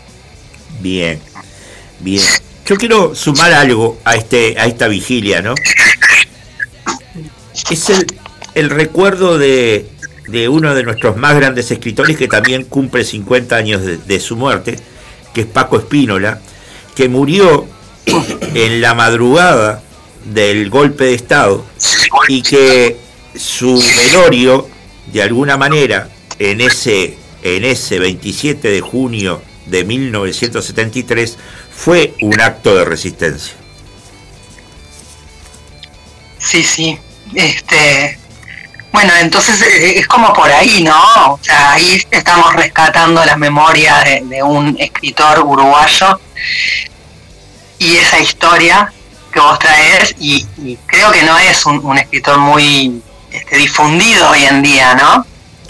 Hoy en día no tanto, pero bueno, es uno de los, de los más grandes Claro. autores que ha tenido este país. Totalmente, sí, Sal- Saltoncito es el que me es el que me llega primero a la cabeza. El, lo, lo que te digo es que hoy en día en las escuelas, en, en, este, la historia, nuestra historia, nuestra historia ur- uruguaya no está tan difundida en cuanto a los personajes como Paco Espínola. Es como que ahora, en este momento, no sé si está tan di- difundido. En, realidad, no te voy a, no, te- no es por, por, por corregir, pero Saltoncito no es de Paco Espinola, pero sí el zorro, ¿no? Este Juan Zorro. Ay, perdón. Estoy, sí, sí, No, sí. porque yo me quedé pensando también, ¿viste? Porque eh, el Alzheimer me tiene medio, medio ahí también. Porque Saltoncito yo lo tengo como Paco Espínola, perdón la... la- No, no, pero yo creo que, a ver, puede ser que sea de Paco Espinola y yo me esté equivocando, pero eh, Juan el Zorro, las aventuras de Juan el Zorro son de Paco Espinola, no, no tengo duda alguna. Bueno, bien. pero bueno, ha tenido, ha tenido grandes obras. Este, lo más importante yo creo que él que estuvo siempre en contra de, las dictaduras y de los opresores, haya justamente eh, no resistido ver lo que se estaba viniendo, que ya eh, el febrero, aquel febrero amargo del cual escribió Almir Carlos Vasconcellos, lo preveía, ¿no? Y todo lo anterior, este, y, y viendo no resistió y, y falleció esa madrugada, ¿no? Sí, claro, sí, sí, sí. Sí, lo de febrero, por ejemplo, es un ejemplo, me parece que es un ejemplo súper importante, ¿no? Todo el mundo como en la playa, no mirando, no viendo lo que se venía. Sí, claro. Esa es como la imagen que me viene de febrero, de ese febrero amargo, es como la imagen que me quedó más, más fuerte, todo el mundo igual en la playa. Tenés, tenés mucha Este- razón y yo nunca lo había pensado de, ese, de esa arista y te lo agradezco, realmente te agradezco que me hayas traído eso. Este, bueno, y por eso, ¿no? Una jornada de reflexión, qué importante, qué importante juntarnos a, a pensar, juntarnos a, a poder reflexionar y, y poder mirar para adelante, que es lo importante, mirar para adelante, ¿no? Cómo queremos de, de acá en más. Por eso esta, esta juntada, esta vigilia simbólica, también este, juntándonos de forma intergeneracional, no, no siempre hablándonos a nosotros mismos, poder pensar con el otro. ¿no? Y aparte lo importante de que sea una vigilia por la democracia, ¿no? Esa democracia que siempre está eh, corriendo riesgos y que lo demuestra el mundo con el advenimiento de derechas, ultraderechas, ¿no? Totalmente. Sí, sí. Este, estamos en comunicación eh, y, y- y bastante coordinado con el Palacio mismo, con el Palacio Legislativo. En el- a las cero horas se van a también a apagar las luces del Palacio, además de las del alumbrado público, para que podamos, con esta luz, este, que se note más, ¿no? Y que sea potente la- la- lo que es la performance que vamos a generar con las velas. Este, y bueno, y también contarles que a partir de las 22.30 en el Palacio mismo hay una sesión especial y van a estar saliendo a las 12 todos este, los senadores y, y- y diputados y presidentes que estén ahí adentro de la sesión van a estar saliendo justo en ese momento. Entonces también ahí va a haber como una oportunidad de, de poder estar juntos en, en esa en esa vigilia, ¿no? Sí, sí, aparte venimos de, de semanas movilizadoras, ¿no? La reparación, el día jueves, con, con la no presencia del presidente, eh, la aparición de restos socios en el batallón 14 y todo lo que nos espera. En este, y bueno, y la desclasificación de estos archivos que han salido de la nada en una página anónima. ¿no?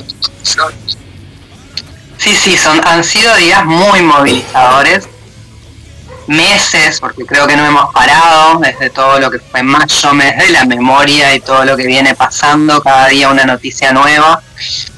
Entonces, bueno, es súper importante que, que todas las personas que puedan, que se acerquen, quienes quieran acercarse a ver los espectáculos divinos, vengan y vamos a tener la oportunidad ahí también de conversar y quienes puedan acercarse a la performance a las 12, sabemos que es un día terrible, mucho frío va a ser, pero hay que irse muy abrigado y tratar de, de estar ahí sumando, sumando una lucecita y pudiendo estar todos juntos.